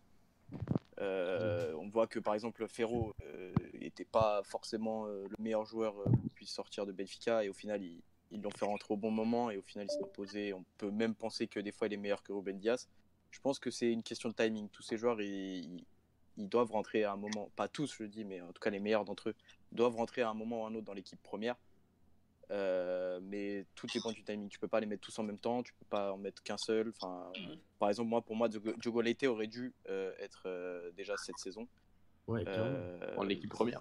en première saison, en, pre- en équipe première en tout cas sur le banc à chaque match au moins. euh, Voilà, Bien sûr. ne même plus donner, ne même plus donner l'heure à l'é- à l'équipe B et à l'équipe U19. Voilà. Ça me paraît logique. Diogo Costa aussi, personnellement. Après, euh, Bah, Peut-être qu'il aurait pu être prêté, Diogo Costa, parce que c'est un gardien, donc c'est plus compliqué. après euh, moi je suis pas fan de prêter les gardiens. En tout cas, euh, les jeunes gardiens de Porto, tous, les, tous ceux qui ont été prêtés, ça a été une mauvaise Après, on en revient encore au débat de tout à l'heure. Euh, pré- Enfin, laisser un jeune joueur sur le banc et lui laisser, lui laisser aucun temps de jeu, c'est vraiment contraignant, contraignant parce que regarde, quand on prend l'exemple du coup de Trinquin, Jota, etc., qui sont arrivés donc à la Coupe du Monde U20 avec une condition physique limitée, je pense que moi c'était plutôt correct justement de laisser de Diogo Leite en B, avoir du temps de jeu, progresser, plutôt que de laisser sur le banc en équipe 1 et, et le- et ne pas le faire jouer tout Bah, en fait, le, truc- Ouais, je sais pas. le truc, c'est que bah il y a, y a Pep en fait. C'est le recrutement de Ah Pep. oui, en qui- plus, t'as- qui- et Mbemba aussi. tue les espoirs. De... Ouais, Mbemba, mais après Mbemba. Dans tous les cas, Conseil 100, il l'a utilisé comme roue de secours au début de la saison. Exactement. Et au milieu de la saison, il l'a même plus considéré parce qu'en conf de presse, je me rappelle, je, je sais plus, bah, c'était après l'arrivée de Pépé, on lui avait demandé de, de- de- de récapituler la hiérarchie des centraux. Il, il n'avait même pas cité Diogo Leite, donc à partir de là, tu, tu comprends qu'il ne le considère plus. Non, bon, ça, ça, c'est inhérent à Conseil 100, bah, il n'a pas vraiment. euh, même Ouais. pour en paix, au, au début de la saison, qui, qui sont allés chercher au Brésil, les jeunes, il leur fait pas vraiment confiance vu que lui a laissé deux matchs euh, de, de, de play-up, peut-être euh, pour, euh, pour, pour s'affirmer. Il n'a pas répondu présent et il l'a il envoyé en B. Donc, euh, à partir de là, il a, il a confié les clés à Maxi, donc euh, c'est pour dire.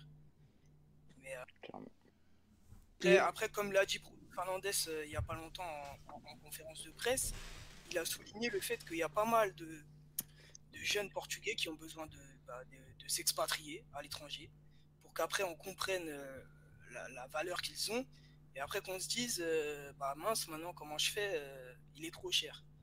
Il l'a dit euh, il n'y a pas longtemps dans une chaîne YouTube euh, de, euh, ouais. Il a souligné ce problème-là, mais euh, c'est vraiment un problème inhérent au, au football portu- portugais. Bah, parce que, ouais, Ap- Après, après, je pense qu'il y a un gros travail qui est fait, euh, qui commence à être fait euh, vis-à-vis de la formation. Je pense qu'il y a un changement de paradigme à l'échelle nationale qui commence à s'opérer. On l'a vu euh, notamment, bah, vous avez cité le- l'exemple du Benfica de l'âge, qui est un parfait exemple de ça. Il y a eu le, le grand projet de, de, de Braga, Cidade Desportiva, qui, qui, qui, qui arrive. qui va- qui va sur la formation. Porto qui va construire une nouvelle académie euh, qui, qui aura un espace unique, qui sera plus dispersé euh, comme l'est actuellement l'académie euh, actuelle divisée entre le Olival et le Camp de la Constitution. Et euh, Mm. voilà. Bah, du coup, moi, je suis, je suis de ceux qui pensent que de cette génération-là, euh, la qualité, elle est évidente, elle, est- elle est évidente, elle est indéniable. Et je pense que le board de Porto devrait imposer cette condition, ça, ça devrait être une, une condition sine qua non de l'exploiter. Je dis, je dis pas Hop, forcément. hop, de hop, là faut définir là. C'est l'instant définition. C'est tu Rémi, s'il te plaît là. Est-ce qu'on pourrait faire une rubrique Rémi avec les mots compli- Lexique. compliqués Non, parce que c'est juste lexique, peut-être. Oh, C'est une condition indispensable pour compliqué, que tu passes. Ok, d'accord. Pour Tu peux reprendre ton momentum. Voilà. moi, le processus de développement des joueurs en interne, il est préférable et doit primer sur un choix de recrues euh, qu'on a pu faire euh, dernièrement. Euh, je cite Yanko, Waris, Andrade et consorts. Tous ces échecs-là au niveau du mercato, si on avait plus travaillé et euh, plus exploité nos jeunes euh, dernièrement, je pense qu'on aurait pu les éviter. Et puis, je pense que le travail euh, qu'on fait avec les jeunes doit primer sur, euh, sur, sur ce choix de, sur ces choix de recrues qui sont plus que douteux. Mm. Après, euh, après, paradoxalement, il y a quelques années, Porto, ils avaient entamé un, un projet avec euh, Pépin Linders, qui travaille maintenant à Liverpool avec, euh, avec, euh, Klopp. avec Jurgen Klopp. Euh, le projet visant, euh, visant euh, 611, qui était impulsé par Antero Henrique à l'époque. Mm. Et donc, le but c'était vraiment de développer la qualité technique des joueurs, que ce ne soit plus vraiment des joueurs euh, dotés d'une capacité physique euh, extraordinaire ou autre. C'était plus euh, développer la technique, une mentalité offensive, mais toujours sous le prisme du Port. Et tout cela à travers bah, le recours à l'école hollandaise qui était, euh, qui était illustré par, par Linders. Donc, du coup, euh, donc il y, a- il y a pas mal de joueurs qui sont passés par ses mains. hein. D'ailleurs, il n'y a pas longtemps, il avait fait un 11 titulaire euh, De ses joueurs à lui. genre à lui. Dedans, il y avait, il y avait os Diogo, les- les- tous les Diogo, Dalo, Rafa Suarez, Félix. Félix, ouais. André Gomes, Yves Rodrigues, João Félix, Gonçalo Paciencia et André Silva. Mm. Donc ça, Mm. ça, ça fait Ça du fait une belle monde et ça fait pas beaucoup de, de, de, de joueurs qui, qui sont imposés en A du FC Porto et ça laisse à, ça, bah, ça laisse à réfléchir. Après, Bah, sur du le coup- reste, Aussi. Mm. Non, du coup, C'est c'est pas trop le, le profil de, de joueur de, de Serge Conceição, du coup. Bah Parce ouais, que lui, clair. il aime un peu les joueurs physiques, rapides. Et euh, c'est bien, c'est bien, Bah, là que se fait le contraste- c'est bien là que se fait le contraste et, et, et que naissent les doutes vis-à-vis de, bah, de l'exploitation de ces gamins, quoi. Parce que euh, je pense qu'au regard de leur saison, euh, enfin, c'est c'est évident que, que- que la qualité, elle est là. Après, est-ce qu'ils vont ils vont l'exploiter? Pindacoste, il a dit qu'il y, allait en avoir 4 qui feront la play Mais bon, faire la play ça veut rien dire. Donc, euh, Non, rien du tout. ah, mais après, il y, a des- il y a des profils vachement intéressants. Bien que certains soient encore jeunes, D'ailleurs, Je euh, Rémi, il y, a, que- il y a Philippe qui nous pose une bonne question. Est-ce que tu penses que, que Fabio Silva doit intégrer la A euh, la, semaine- la saison prochaine? Intégrer la, va intégrer la A, je sais pas, mais déjà l'intégrer. euh, Enfin, faire appeler avec le groupe principal, ce sera envoyer déjà un grand message. Un grand message à tout le monde, comme quoi on les considère, comme quoi c'est pas juste euh, des actifs qu'on va valoriser pour vendre. Mhm. Et euh, donc je pense que l'intégration, que ce soit de Fabio Silva, de Thomas, Thomas Esteves, qui, qui a tous les deux, ils ont que 16 ans, enfin Mhm. c'est- très jeune, mais même Ouais. de Barou et Fabio Vieira, ce serait un gros message qu'on enverrait aux, aux- aux jeunes et euh, je, pense, je pense que ce serait, ce, serait, ce serait une idée pertinente. Ouais. Après, euh, c'est sûr que Barro et Fabio Vieira, c'est des joueurs qui auront plus leur mot à dire que, que, que Fabio Silva et, et Steves pour moi, mais après les roder en B ou, ou autre, ça, ça- ça peut être une bonne idée. Mais je pense que ouais, leur intégration, notamment dans la pré-saison, ce, ce serait une bonne idée. Mais Moi, j'ai une question pour Rémi. Tu... Si on part dans l'optique que euh, Esteves et Fabio Silva ils font la, la, la pré-saison et une tu penses qu'il y a moyen de les voir dans, dans une compétition euh, la- de la Ligue? Genre quelques minutes à droite à gauche? Je, Trop tôt. Franchement, au regard du. Je sais pas, tout dépendra en fait, parce que actuellement, si je regarde l'effectif du FC Porto et que je regarde les 9, je me dis que notre meilleur attaquant, il a 16 ans aujourd'hui. Ouais. Je suis d'accord. Ça, ça m'inquiète fortement. Tu vois. Donc si tu me dis qu'on pourrait les, les utiliser dans, je sais pas, dans un match euh, contre Gilles en Coupe de la Ligue, pourquoi pas Je te dirais pourquoi pas, mais à voir euh, ce qui va se faire sur le mercato. Mais actuellement, à l'instant T, je te dis pourquoi pas. Et Moi, j'aimerais bien personnellement. Hein. Enfin bon, on, a- on en a tous envie quand on les voit jouer avec les jeunes. On a envie qu'ils aient 2-3 ans de plus et puis qu'ils soient direct en A. Mais euh, moi, pourquoi- moi, je trouve que ce serait une bonne idée de les tester. Je sais pas, une, une fin de match en Coupe de la Ligue ou, ou un premier tour de Coupe du Portugal où tu prends une équipe de quelques inférieures histoire de juste voir un peu ce que ça donne. Ouais, mais ça, c'est en vrai, tu grattes quelques minutes en, en octobre-novembre, mais c'est tout. Je veux dire, quand des Oui. Fabio Silva, des, euh, des Thomas Estes, c'est des mecs qui doivent prendre physiquement. C'est au-delà de ça. T'as pas la même condition à 10 à 16 ans qu'à 17 ans, qu'à 18 ans, qu'à 19 ans. Il faut du temps. Moi, je vois, moi, je vais faire un contraste, mais enfin, j'ai parlé de Félix, Jota et tout. Il y a deux ans, ils vont en finale de la Youth League, mais jamais je veux les voir en A l'année d'après, parce qu'ils sont pas prêts. Il y a, la- il y a voilà, c'est incroyable ce qu'ils font, hein. mais le faire contre des gars de 16 ans, 17 ans, c'est bien. Après, le Ouais. faire contre des mecs de 30 ans, c'est autre chose, parce que physiquement, c'est c'est pas les mêmes conditions. Et là, on le voit très bien avec nos joueurs. Hein. Florentino, s'est imposé. c'est pour ça que les équipes B, c'est très Jota, important. il n'y arrive pas encore. hein. Oui, voilà, c'est que pour. La c'est- de Porto, pour moi, il faut qu'il fasse surtout un taf sur la baie, en fait. Parce que Bien pour moi, sûr. il prépare tes joueurs. Mais Ah, Nous, Après, Dani, euh, hein. Dani, si on suit ton, raisonn- ton raisonnement, Mbappé ne doit jamais jouer à Monaco à 16 ans du coup. non, c'est pour Non, moi, c'est qu'il est différent, prêt mais- physiquement. Non, mais je vois Ouais, ce, que, voilà. ce que Dani veut dire. Mais C'est- c'est. M- Mbappé, on le lance en cours de saison. Et pour moi, Félix, par exemple, on peut le lancer l'année dernière. euh, on pouvait le lancer déjà euh, en fin de saison. Et la preuve, il avait été convoqué avec le groupe pro. euh, il avait, gra- il avait, il, a- il était quoi il était, il était en feuille de match sur le dernier match. Mais euh, finalement, il reste en tribune. Là, tu peux. Mais c'est, mais après, on parle de mecs. euh, Pour moi, euh, Félix, c'est de la. Fabio Silva sera de la trompe, la trompe de Félix ou Mbappé. Mais tu peux pas faire ça avec tout le monde. Oui, que c'est les joueurs C'est- mais c'est exactement ce que je disais, c'est une question de timing. C'est Ouais. là pour l'instant, Fabio. Silva pour moi il est, il est trop frêle, je veux dire comme euh, Thomas Esteve. C'est des joueurs ils sont bourrés de talent, ils ont peut-être le niveau en tout cas technique de jouer en, en équipe première, mais physiquement ils ont, ils ont encore euh, beaucoup à apprendre, même peut-être tactiquement, euh, Oui, même bah s'ils oui. sont très intelligents dans leur, dans leur déplacement. Fabio Silva c'est quand même le, le mec un peu vicieux, il bouge un peu, il est très mobile. Thomas Esteves est magnifique euh, sur son côté droit. Ouais. Mais, euh, mais c'est surtout donner les clés, enfin donner en, en tout cas l'opportunité à des joueurs qui euh, sont prêts pour, pour, pour, pour, pour jouer en, en Ligue 1. Thomas Esteves, S'ils quand il va jouer, avec Porto, il- au moins être prêté. il va révolutionner le poste d'arrière droit ce mec-là. Il est- c'est- un meneur de jeu. C'est un meneur de jeu ce C'est mec-là. Sûrement, la... c'est sûrement la plus grande révélation sur Ouais. l'année. Ouais. C'est le, pro- le prototype du latéral moderne en fait. C'est, c'est le Ouais, Du futur éternel moderne. Il À la défend, il attaque bien, il est pas avare en effort. C'est un joueur qui sait jouer dans la largeur, qui exploite les zones euh, les plus intérieures du jeu. Euh, bah, on l'a vu Vous, dernièrement. vous le à- voyez meilleur que Ouais, Le. Ouais, ouais, ouais. Je le vois Pedalo. fa- Ouais, ouais. C'est incroyable. Ah, mais pour moi, oui. oui Ouais. pour moi, oui. Ouais, ouais. Dalo, il a encore beaucoup à apprendre. Ça s'est vu encore sur la Coupe du Monde du vin. Il a encore beaucoup à apprendre. Son départ, et je pense que ça l'a handicapé un peu, même si euh, Moi, je suis Je pas crois qu'il d'accord. je crois qu'il fait pas une saison dégueulasse à, à Manchester, hein, mais ça, ça a ralenti sa progression. Je pense que cette saison à Porto, il aurait fait, il aurait fait du sale. euh, Ouais, il aurait été il aurait été très très très très bon. Mais euh, là, Thomas Esteves est en meilleure posture, en meilleure marge de progression que, que Dalot. Vraiment, Pourquoi t'es pas d'accord, Dani? Non, moi, moi, je suis d'accord sur le fait que Dalot il aurait dû rester. Mais euh, quand même, là, on compare un gars qui a United qui a déjà coûté 30 millions à un gars qui a gagné la, la Youth League. Non, mais on parle de potentiel. là. Je parle juste de potentiel. Moi, parle de, de potentiel Mais là, on peut pas me progression. dire, on peut pas me dire qu'actuellement euh, Thomas Estes il va plus progresser que Dallo. Dallo là, il va te faire une pré-saison avec la United. Pour moi, il va faire une grosse saison.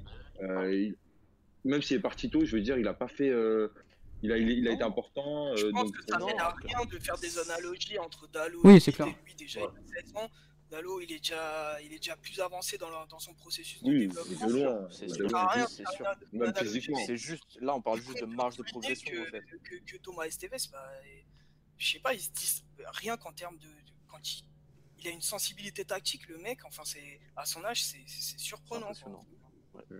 Vraiment, pour moi, c'est le, c'est le mec qui m'a le plus impressionné avec euh, Fabio Silva, bah, comme l'a dit Stéphane, hein, le sens du but euh, et du placement. Quand il, attaque la, aussi, hein.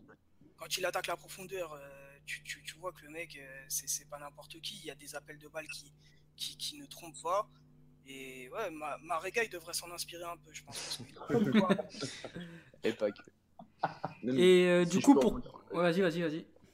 Non, je voulais rebondir sur les propos de Rémi euh, parce que voilà, on voit que la formation à Porto, c'est quand même quelque chose qui, qui marche. Et en fait, j'ai envie de revenir sur une interview d'Antonio Salvador ce week-end qui disait que pour Braga, en tout cas, que la- la- le futur passait par la formation. Que c'était limite illogique en fait de faire de la formation et de ne pas l'utiliser. Bah, c'est exactement ce qui Mm. se passe à Porto aujourd'hui. quoi. C'est-à-dire que as de la formation, tu investis, à la fois tes joueurs sont bons et à la fois tes entraîneurs sont bons. Euh, Louis Cash a gagné la D2 avec, avec une équipe de jeunes. Euh, Antonio Fall, il a fait la, les U19, B et maintenant est en, est en, est en première division avec Baltimore euh, même le, genre, on revient à Mario Silva, l'actuel entraîneur. C'est, c'est- si on parle du positionnement de Thomas Esteves qui arrive à faire des choses que limite, en fait, tactiquement, c'est fait pour être à un niveau supérieur, bah, je pense aussi que c'est lié à ça. C'est que- qu'il y a de la compétence aussi à tous les niveaux, que ce soit au niveau des joueurs ou au niveau des entraîneurs. Et, Après, je pense, que, je pense que ça a été un problème tellement soulevé euh, au Portugal ces, bah, ces derniers mois qu'il y a vraiment, comme je l'ai dit auparavant, il y a un changement de paradigme qui est en train de, de s'opérer. Ouais, mais Un encore. changement de modèle. un- le Ça bah, c'est passé par, euh, par Conceição et par, euh, par Pinto qui ont admis qu'ils allaient, qu'ils allaient exploiter les, certains jeunes de, de l'équipe U19, mais c'est regrettable que ça, de- ça doive s'opérer dans une saison où, où tu gagnes tout. ouais, voilà, où tu gagnes tout, où ils ont été Voilà, fortement, euh, fortement exposés mé- médiatiquement, etc. Et au-delà de ça, tu as l'exemple de Diogo Leite, qui a, qui a tout juste 20 ans, qui, qui- qui montre des, des- des qualités indéniables pour moi. Bah, je vais, je vais pas extrapoler parce que sinon on va me tomber dessus ici. Mais euh, c'est vraiment le, le- le prototype du défenseur central moderne. C'est l'antithèse de l'impétuosité prônée par, par des Pepe ou des Ruben Diaz. Et à l'image de, de, de Ferro au Benfica, c'est un joueur qui, je pense, s'il avait été exposé euh, bah, médiatiquement, s'il avait été euh, utilisé par, le- par, par- par l'équipe première, qui, qui aurait déjà atteint une dimension, euh, bah, à l'exemple de Ferro. hein. Ferro, là, il est aux portes de l'équipe nationale. D'ailleurs, moi, je ne Ouais. comprends pas pourquoi il n'a pas été appelé, mais euh, Danilo, moi, c'est un diamant. Danilo. hein. C'est un diamant. Mais c'est Pas de la faute de Danilo. pas exploité. Quoi. Le mec, Mm. euh, tu l'envoies jouer des matchs avec les U19. Enfin, c'est terrible. Enfin, C'est- mais ouais, c'est- le paradoxal de la chose. hein. Mais en fait, tu es dans un conflit portugais, quoi. C'est-à-dire qu'au Portugal, on, on sait qu'on est dans un, dans un contexte un peu, comme tu dis, résultatiste. C'est-à-dire qu'on pense qu'au résultat. Et au final, le problème, c'est que de faire confiance à des jeunes, bah, le truc, c'est que c'est arrivé avec Benfica cette année. C'est que tu arrives à, un- à un moment où tu peux faire confiance à tes jeunes parce que tu es dos au mur. Tu es à 7 points de Porto. Tu peux faire confiance à ces garçons-là. Tu peux faire confiance à des tout Tu peux faire confiance à, à- à des Florentino et tout. Euh, moi, je reprends les propos de Paulo Fonseca il y, a, il y a quelques années qui disait que moi, je préfère rentrer un étranger. Au Portugal, on ne pense qu'au résultat, on ne pense pas au processus qui est fait. Et on a bien vu qu'avec Benfica, quand tu fais confiance à ton processus, aujourd'hui, eh, regarde ce qui Ça se se passe. passe bien. Et en, et en Non, plus, les, surtout- les, les, les Benfiquistes, ils ont gagné le titre, mais ils gagnent avec des mecs de la formation. Mais Non, mais surtout qu'on va reprendre. Si tu regardes tous les éléments clés, ils étaient tous en équipe B en début de saison. Que ce soit le staff, les joueurs, la majorité des joueurs, tout, tout est passé par la B. Donc c'est pour ça que je dis que la B, c'est très important. bien sûr, c'est très, important. Il soulève un point très intéressant que j'avais déjà, j'en avais déjà discuté avec Dany auparavant, c'est que l'âge, je pense que dans un autre contexte, ah, dans un autre contexte, s'il commence la saison par exemple, s'il a toute la pression qui va avec, s'il est, s'il n'est pas dé- décroché du, du, du- du titre, etc., comme il l'est- il est- comme il l'était quand il est arrivé, peut-être qu'il fait pas appel à ces joueurs-là. Donc, euh, Bah je, regrettable parce que il a montré qu'avec ces joueurs-là, c'était possible. On pouvait atteindre, arriver, atteindre les objectifs, arriver à quelque chose de, de- de plus que bien, puisque si, ce qu'il a fait, c'est, assez énorme. Mais c'est peut-être passé par le fait qu'il n'avait pas cette pression euh, ambiante et qu'on l'a laissé travailler plus sereinement. C'est surtout ça. Et j'ai envie de reprendre les propos d'Abel le week-end dernier sur la conférence qu'il a fait, en disant que pour un entraîneur, c'est très difficile de sortir de sa zone de confort. Le truc, c'est des garçons comme cette année, comme Abel, comme Sergio Conceição, euh, ont eu du mal à sortir de cette zone de confort, et ont eu du mal à faire confiance à d'autres garçons, à d'autres jeunes, à, à des moments clés de la saison. Je- euh, Bruno Lage, lui, il avait, quand il est arrivé, il n'avait pas du tout la pression de, de- de- de- de- Il pouvait changer, il pouvait tenter autre chose, il pouvait tenter ce 4-4-2 pour Mais il améliorer a, la mais il a position. pas, il a pas changé que ça. hein. Parce que Non, si il a ses premiers matchs, Il a fait, il a eu il ce fait crédit-là. rentrer Castillo, il rappelle Ferreira, euh, il te ramène Samaris. C'est pas que des joueurs de la formation. hein. Non, bien sûr, je suis d'accord. il, te, sort des joueurs qui. Euh, Il, fait des ah, choses. Tarap, même Tarap, mais À un moment, ouais, assez fou quand même. Ouais, on s'éloigne, les gars. On- D'ailleurs, je viens d'avoir une, une information comme quoi euh, Fabio Silva ne va pas seulement réaliser la, la pré-saison, il fera partie intégrante du, de l'effectif la saison prochaine. En vrai. J'ai pas entendu. Non, Euh, ça a coupé. Ouais, ça coûte. Donc Fabio Silva ne fera pas seulement la, première, la, la, la pré-saison, il fera partie euh, de l'effectif intégrante. En gros, il, il fera partie de l'effectif au cours de la saison, quoi. Tout au long de l'année. Non, pas pour moi.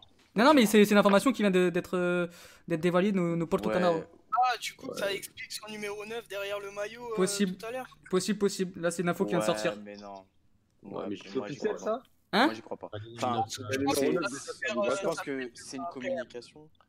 Moi, personnellement, je pense que c'est de la communication. Ils, ils, ils mettent de grands espoirs en lui, comme on a pu mettre de grands espoirs dans, dans Ruben Neves. Mais euh, je pense pas. Après- Personnellement, euh, Après, comme je l'ai dit précédemment, qualitativement parlant, euh, il est excellent. Il est excellent. Mais Mais il a que du 16 mal à ans. voir. j'ai du mal à On voir. va dans un contexte où il jouera euh, dans. en- tout simplement. Et du coup, Après, tout dépend. Dans le contexte conseillissant, je le vois mal, euh, je le vois Ouais. très, je le vois pas performer en fait. C'est ça. Bon, Ah non, wow. pour clôturer tu un peu le débat, du coup, vous voyez qui euh, monter en A euh, et faire partie intégrante de l'effectif euh, l'année prochaine? Euh, Romario Barro. Ouais. Romario. Barro, déjà, c'est une certitude. Ouais. Euh, pff, après, les, les, les trois Diogo, euh, Oui, Ils ça, sont ouais. déjà là. je, pense lui. que, je pense que Diogo Queiroz euh, va sauter, sûrement. Mais, Ouais, euh, bête parce qu'il a progressé cette mais année. c'est bête. C'est Ouais. bête, il a progressé, mais surtout, euh, j'ai l'impression que vu que c'est un peu le capitaine depuis euh, toute sa vie, j'ai envie de dire, c'est un peu le mec, pour moi, qui est le plus lucide, qui est le plus prêt, le, le plus Liga ready dans cette équipe. Parce qu'il a, il a cette maturité, il a cette. Euh, Diogo Queiroz il, il- il a, ouais, ouais, Ah, moi, j'aime je pas du tout. Que, moi, moi, je pense que. Ouais, euh, il a progressé cette pourrait- année. euh, il a progressé. Personnellement, je- Ça reste un bon personnellement, joueur. ce- que je fais, ce que je ferais, je le prêterais à Guimarães en Ouais. récupérant euh, Osorio et, euh, et, je, et je verrai voir, euh, je suivrai ça de près. Mais en tout cas, Ouais, euh, je pense qu'il pourrait faire, euh, il pourrait faire de belles choses en tout cas. Mais Moi, moi- je- mais C'est hein. comme Ferro, hein, c'est comme Ferro. C'est- Je pense que c'était à peu près le même type que Ferro. euh, la compa je, vais, je vais dire n'importe quoi sûrement, mais la comparaison Ferro euh, Diogo Queiroz et Ruben Diaz euh, Diogo Leite, c'était des joueurs qui étaient très talentueux, euh, Diogo Leite et Ruben Diaz. Ruben s'est imposé, Leite pas encore, mais je pense que ça serait une certitude euh, s'ils sont pas bêtes. Et euh, Diogo Queiroz et Ferro, c'est les mecs un peu plus en retrait, même si Diogo Queiroz. Ah, je suis pas d'accord capitaine. parce que Keros, à un moment, c'était vraiment lui qu'on a lancé comme le, le futur d'essai. hein. Je pense que Ça a c'est là très court, qui ça a s'est été démarqué. très hein. court. Voilà, ça a été très court parce que dès, dès que Diogo Leite euh, a commencé à jouer, tout le monde a placé Leite devant. Alors que même moi, je, je continue à penser que Queiroz était au-dessus. Mais après, il s'est mis en retrait et, euh, et je pense que euh, s'il s'il fait ses débuts, en tout cas en, en Ligue 1, ça peut donner de belles choses. Comme euh, Georges Fernandez, euh, que j'apprécie encore beaucoup et qui a loupé son Liga Noche ready et qui maintenant va être un joueur banal. Après, euh, on l'a pas cité, mais Comme le Chico mec Ramos, qui comme. des U19 euh, qui serait le plus euh, conseillant compatible, si on peut dire, C'est mort. C'est c'est mort, Ndiaye. Hein. Ouais. Ndiaye au milieu de terrain, péjorativement, euh, il- le mec il a 18 ans, Il a une, tension- une intensité. athlétiquement, euh, déjà c'est c'est- faut y aller, c'est c'est un, c'est un sacré gaillard, mais même techniquement et en termes de, de maturité sur- avec le ballon, c'est vraiment un profil intéressant. Donc, euh, à voir, vraiment. Pour le Est-ce qu'on peut dire que c'est un besogneux? Euh, je ne le qualifierais pas de besogneux parce que ce, ce serait péjoratif, mais euh, c'est un, un bon bosseur, on va dire. Mais en tout cas, euh, moi je pense que dans cette équipe, et peut-être en prenant quelques éléments de, de l'équipe B, euh, il y a vraiment une grosse analyse à faire de, de ces joueurs à Porto et les dispatcher surtout dans des clubs au Portugal ou en Europe parce qu'il y en a plein, mais alors plein qui ont au moins le niveau de jouer la Ligue 1. Moi, Au les moins. tro- pour moi, les trois qui, doivent, qui, qui ont vraiment leur mot à dire euh, pour l'équipe première euh, la saison prochaine, c'est Barro, Fab Vieira et, et Diogo Leite. Et on n'en parle pas assez de, ce, de Fabio Vieira. hein. Franchement, je trouve qu'on n'en parle pas assez de ce, Euh, ce joueur. Pas, pas du tout assez, mais dans un milieu à 3, crack. aux côtés de Mort et Barreau, Ouais. le mec c'est un véritable métronome. hein. Enfin, il a une patte gauche assez Ouais, ouais. soyeuse. Mhm. Et puis même dans le, en termes de, de, de- de travail sur le terrain, il est plus à même de gérer les transitions défensives que par exemple Romario Barreau. Et ça c'est un truc qui pourrait jouer en sa faveur.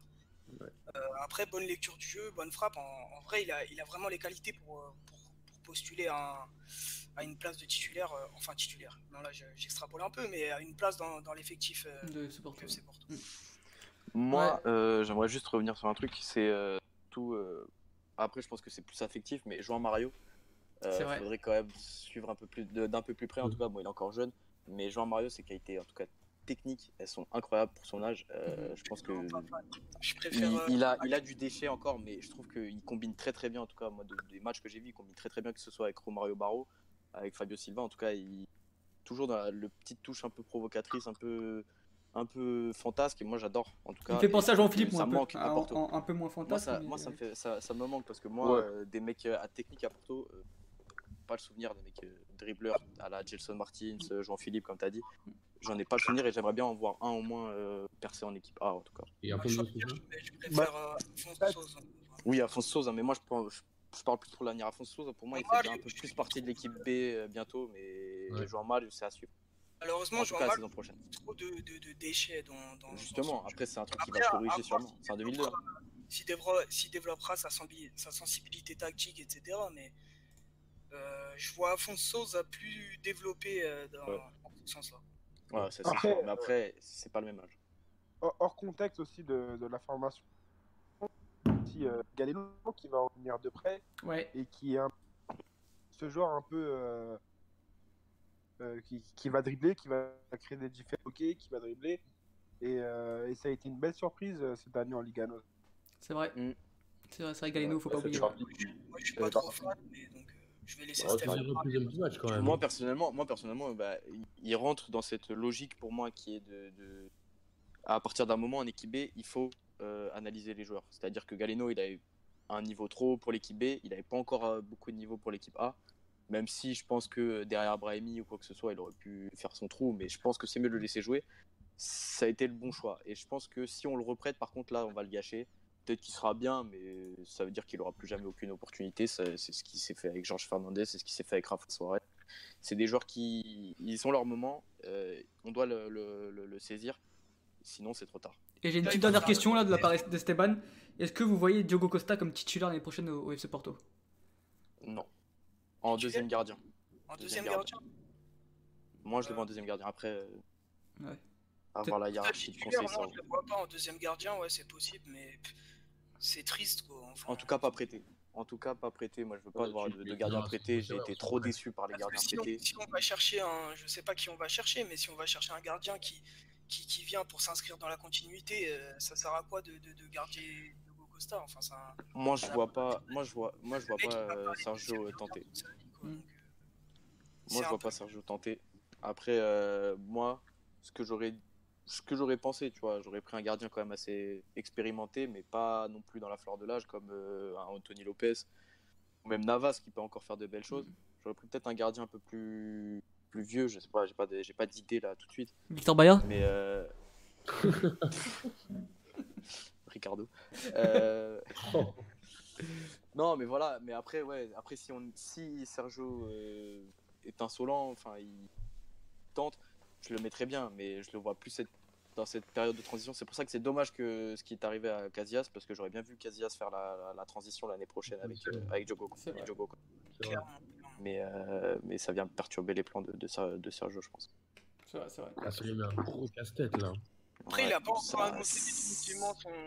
s'il terminait sa carrière, même si on s'en doute euh, forcément. Mais il Ouais, mais je pense que euh, dernièrement, Oliver, il a parlé, il a dit euh, espère tous qu'il sera là la, la saison prochaine, même si on sait que ça se fera sûrement pas. Mais En tout cas, je pense qu'il sera. En tout cas, il sera pas prêté. Ouais, à voir. À voir comment ça se déroule euh, l'intersaison du, du FC Porto qui risque d'être euh, très très très mouvementé, je pense. Ah ouais. Donc voilà. voilà. Donc euh, on, on clôt là-dessus. Je pense qu'on a été complet sur euh, les trois thèmes. Ouais, je, voulais- je peux juste rajouter un truc? Vas-y, vas-y, pas de souci. hein. Non, c'était parce que le débat sur Porto, il, il- il commence sur, sur, sur les U19, sur le championnat du U19, qui est un championnat, je trouve, très intéressant cette année. Euh, voilà, ça se joue à un point euh, entre Porto et Benfica. Euh, le troisième, c'est l'échange, c'est même pas Braga ni, ni le Sporting. Euh, il y avait- il y avait des bons coachs, euh, voilà, Mario Silva, Renato Paiva, qui est ensuite passé en équipe à Benfica. Euh, Philippe, Philippe Pereira Alver, qui était en deuxième division junior l'année dernière, qui fait seconde phase cette année. Donc franchement, c'est vraiment un championnat intéressant qui, qui, qui, à suivre. Vraiment, je, je recommande à tout le monde de regarder ce championnat parce qu'en plus, euh, les, les équipes de Porto de Benfica cette année, c'était vraiment quand tous les gars euh, en fait, euh, sont à leur, à leur bonne génération, bah, t'as vraiment des belles équipes. C'est vrai. Il y a que le Sporting qui était un peu à l'ouest euh, sur cette, euh, sur cette Je génération. pense que c'est toute la saison sur la, la, la formation bah, sportive. Ouais, ouais, l'ouest, je pense. Bah Ouais. si, je crois qu'ils ont. Je bah, Il y, les- il y a il y a les U15 là qui vont gagner. Ils vont gagner le Ouais, championnat. les normalement. 15. Ouais. Donc voilà, voilà. Donc euh, on va finir là-dessus. Merci à tous les. S'il te plaît, Alexandre? Vas-y, termine, vas-y, je t'écoute. Parce que là, samedi, il y a eu la finale de la Ligue des Champions et du coup, il y a, il y a un petit jeune de 20 ans anglais qui a, qui, qui a été sacré champion d'Europe avec Liverpool. Et donc, je voulais envoyer un, message à tous ceux qui pensent que, euh, que l'âge, euh, c'est c'est un frein, etc. Seulement 20 ans, Alexander Arnold qui remporte sa, Ouais. sa première Ligue des Champions. Quand il y a de la qualité, de la compétence, Ouais, t'es- ouais, eh ben, on clair. devrait pas, euh, on devrait pas considérer l'âge. Voilà. Je pensais qu'il allait parler de Camacho. D'ailleurs, le type sur Instagram, il a, fait, il, il a fêté ça comme s'il avait gagné, euh, comme s'il a été titulaire, le, le gars. Comme si c'était lui, il avait mis. Ouais, je te jure. Ouais, Ouais, c'était c'était bien cool. Bon, bah merci à tous de nous avoir écoutés. J'espère que. Attends, bah, et ma mention spéciale. Vas-y, allez, ta mention spéciale, j'avais oublié Ah, mention spéciale Allez, vas-y, je t'écoute. pour finir, Intérêt de bonne. C'est pour, c'est pour Carlos Carvalhal qui revient au Portugal à Rio Ave. Franchement, je m'attendais pas du tout à qu'il revienne dans un club hors 4 grands. Et le voir à franchement, je trouve ça super cool. Donc, Ouais, euh, à voir l'année prochaine. Et surtout voir euh, Carlos Carvalhal face à Jean Bruno Lage l'année prochaine. euh, Ça va, être, ça va être très drôle. C'est vrai, ça va être pas mal à analyser. je l'ai- je- je- je vous l'ai déjà dit, mais ils ont les mêmes exos d'entraînement. Donc, ça va être très drôle. C'est vrai. Ça va être intéressant à voir. 0-0. Développer ça un jour, Mathieu, ça m'intéresse. Ouais, Bah, je te- dans une prochaine émission. Bon bah voilà, merci à tous de nous avoir écoutés. N'hésitez pas à vous abonner à notre chaîne YouTube, à laisser des, des commentaires sur Twitter, à vous abonner sur Twitter, sur Instagram. J'espère que cela Sur vous a plu sur Spotify. Donc voilà, Ouais, merci ouais. à tous de nous avoir écoutés. Et on se dit euh, à la semaine prochaine en espérant, euh, avec la- en espérant fêter la victoire du Portugal à la Ligue des Nations. Et, euh, et donc voilà. Ciao ciao et merci à tous.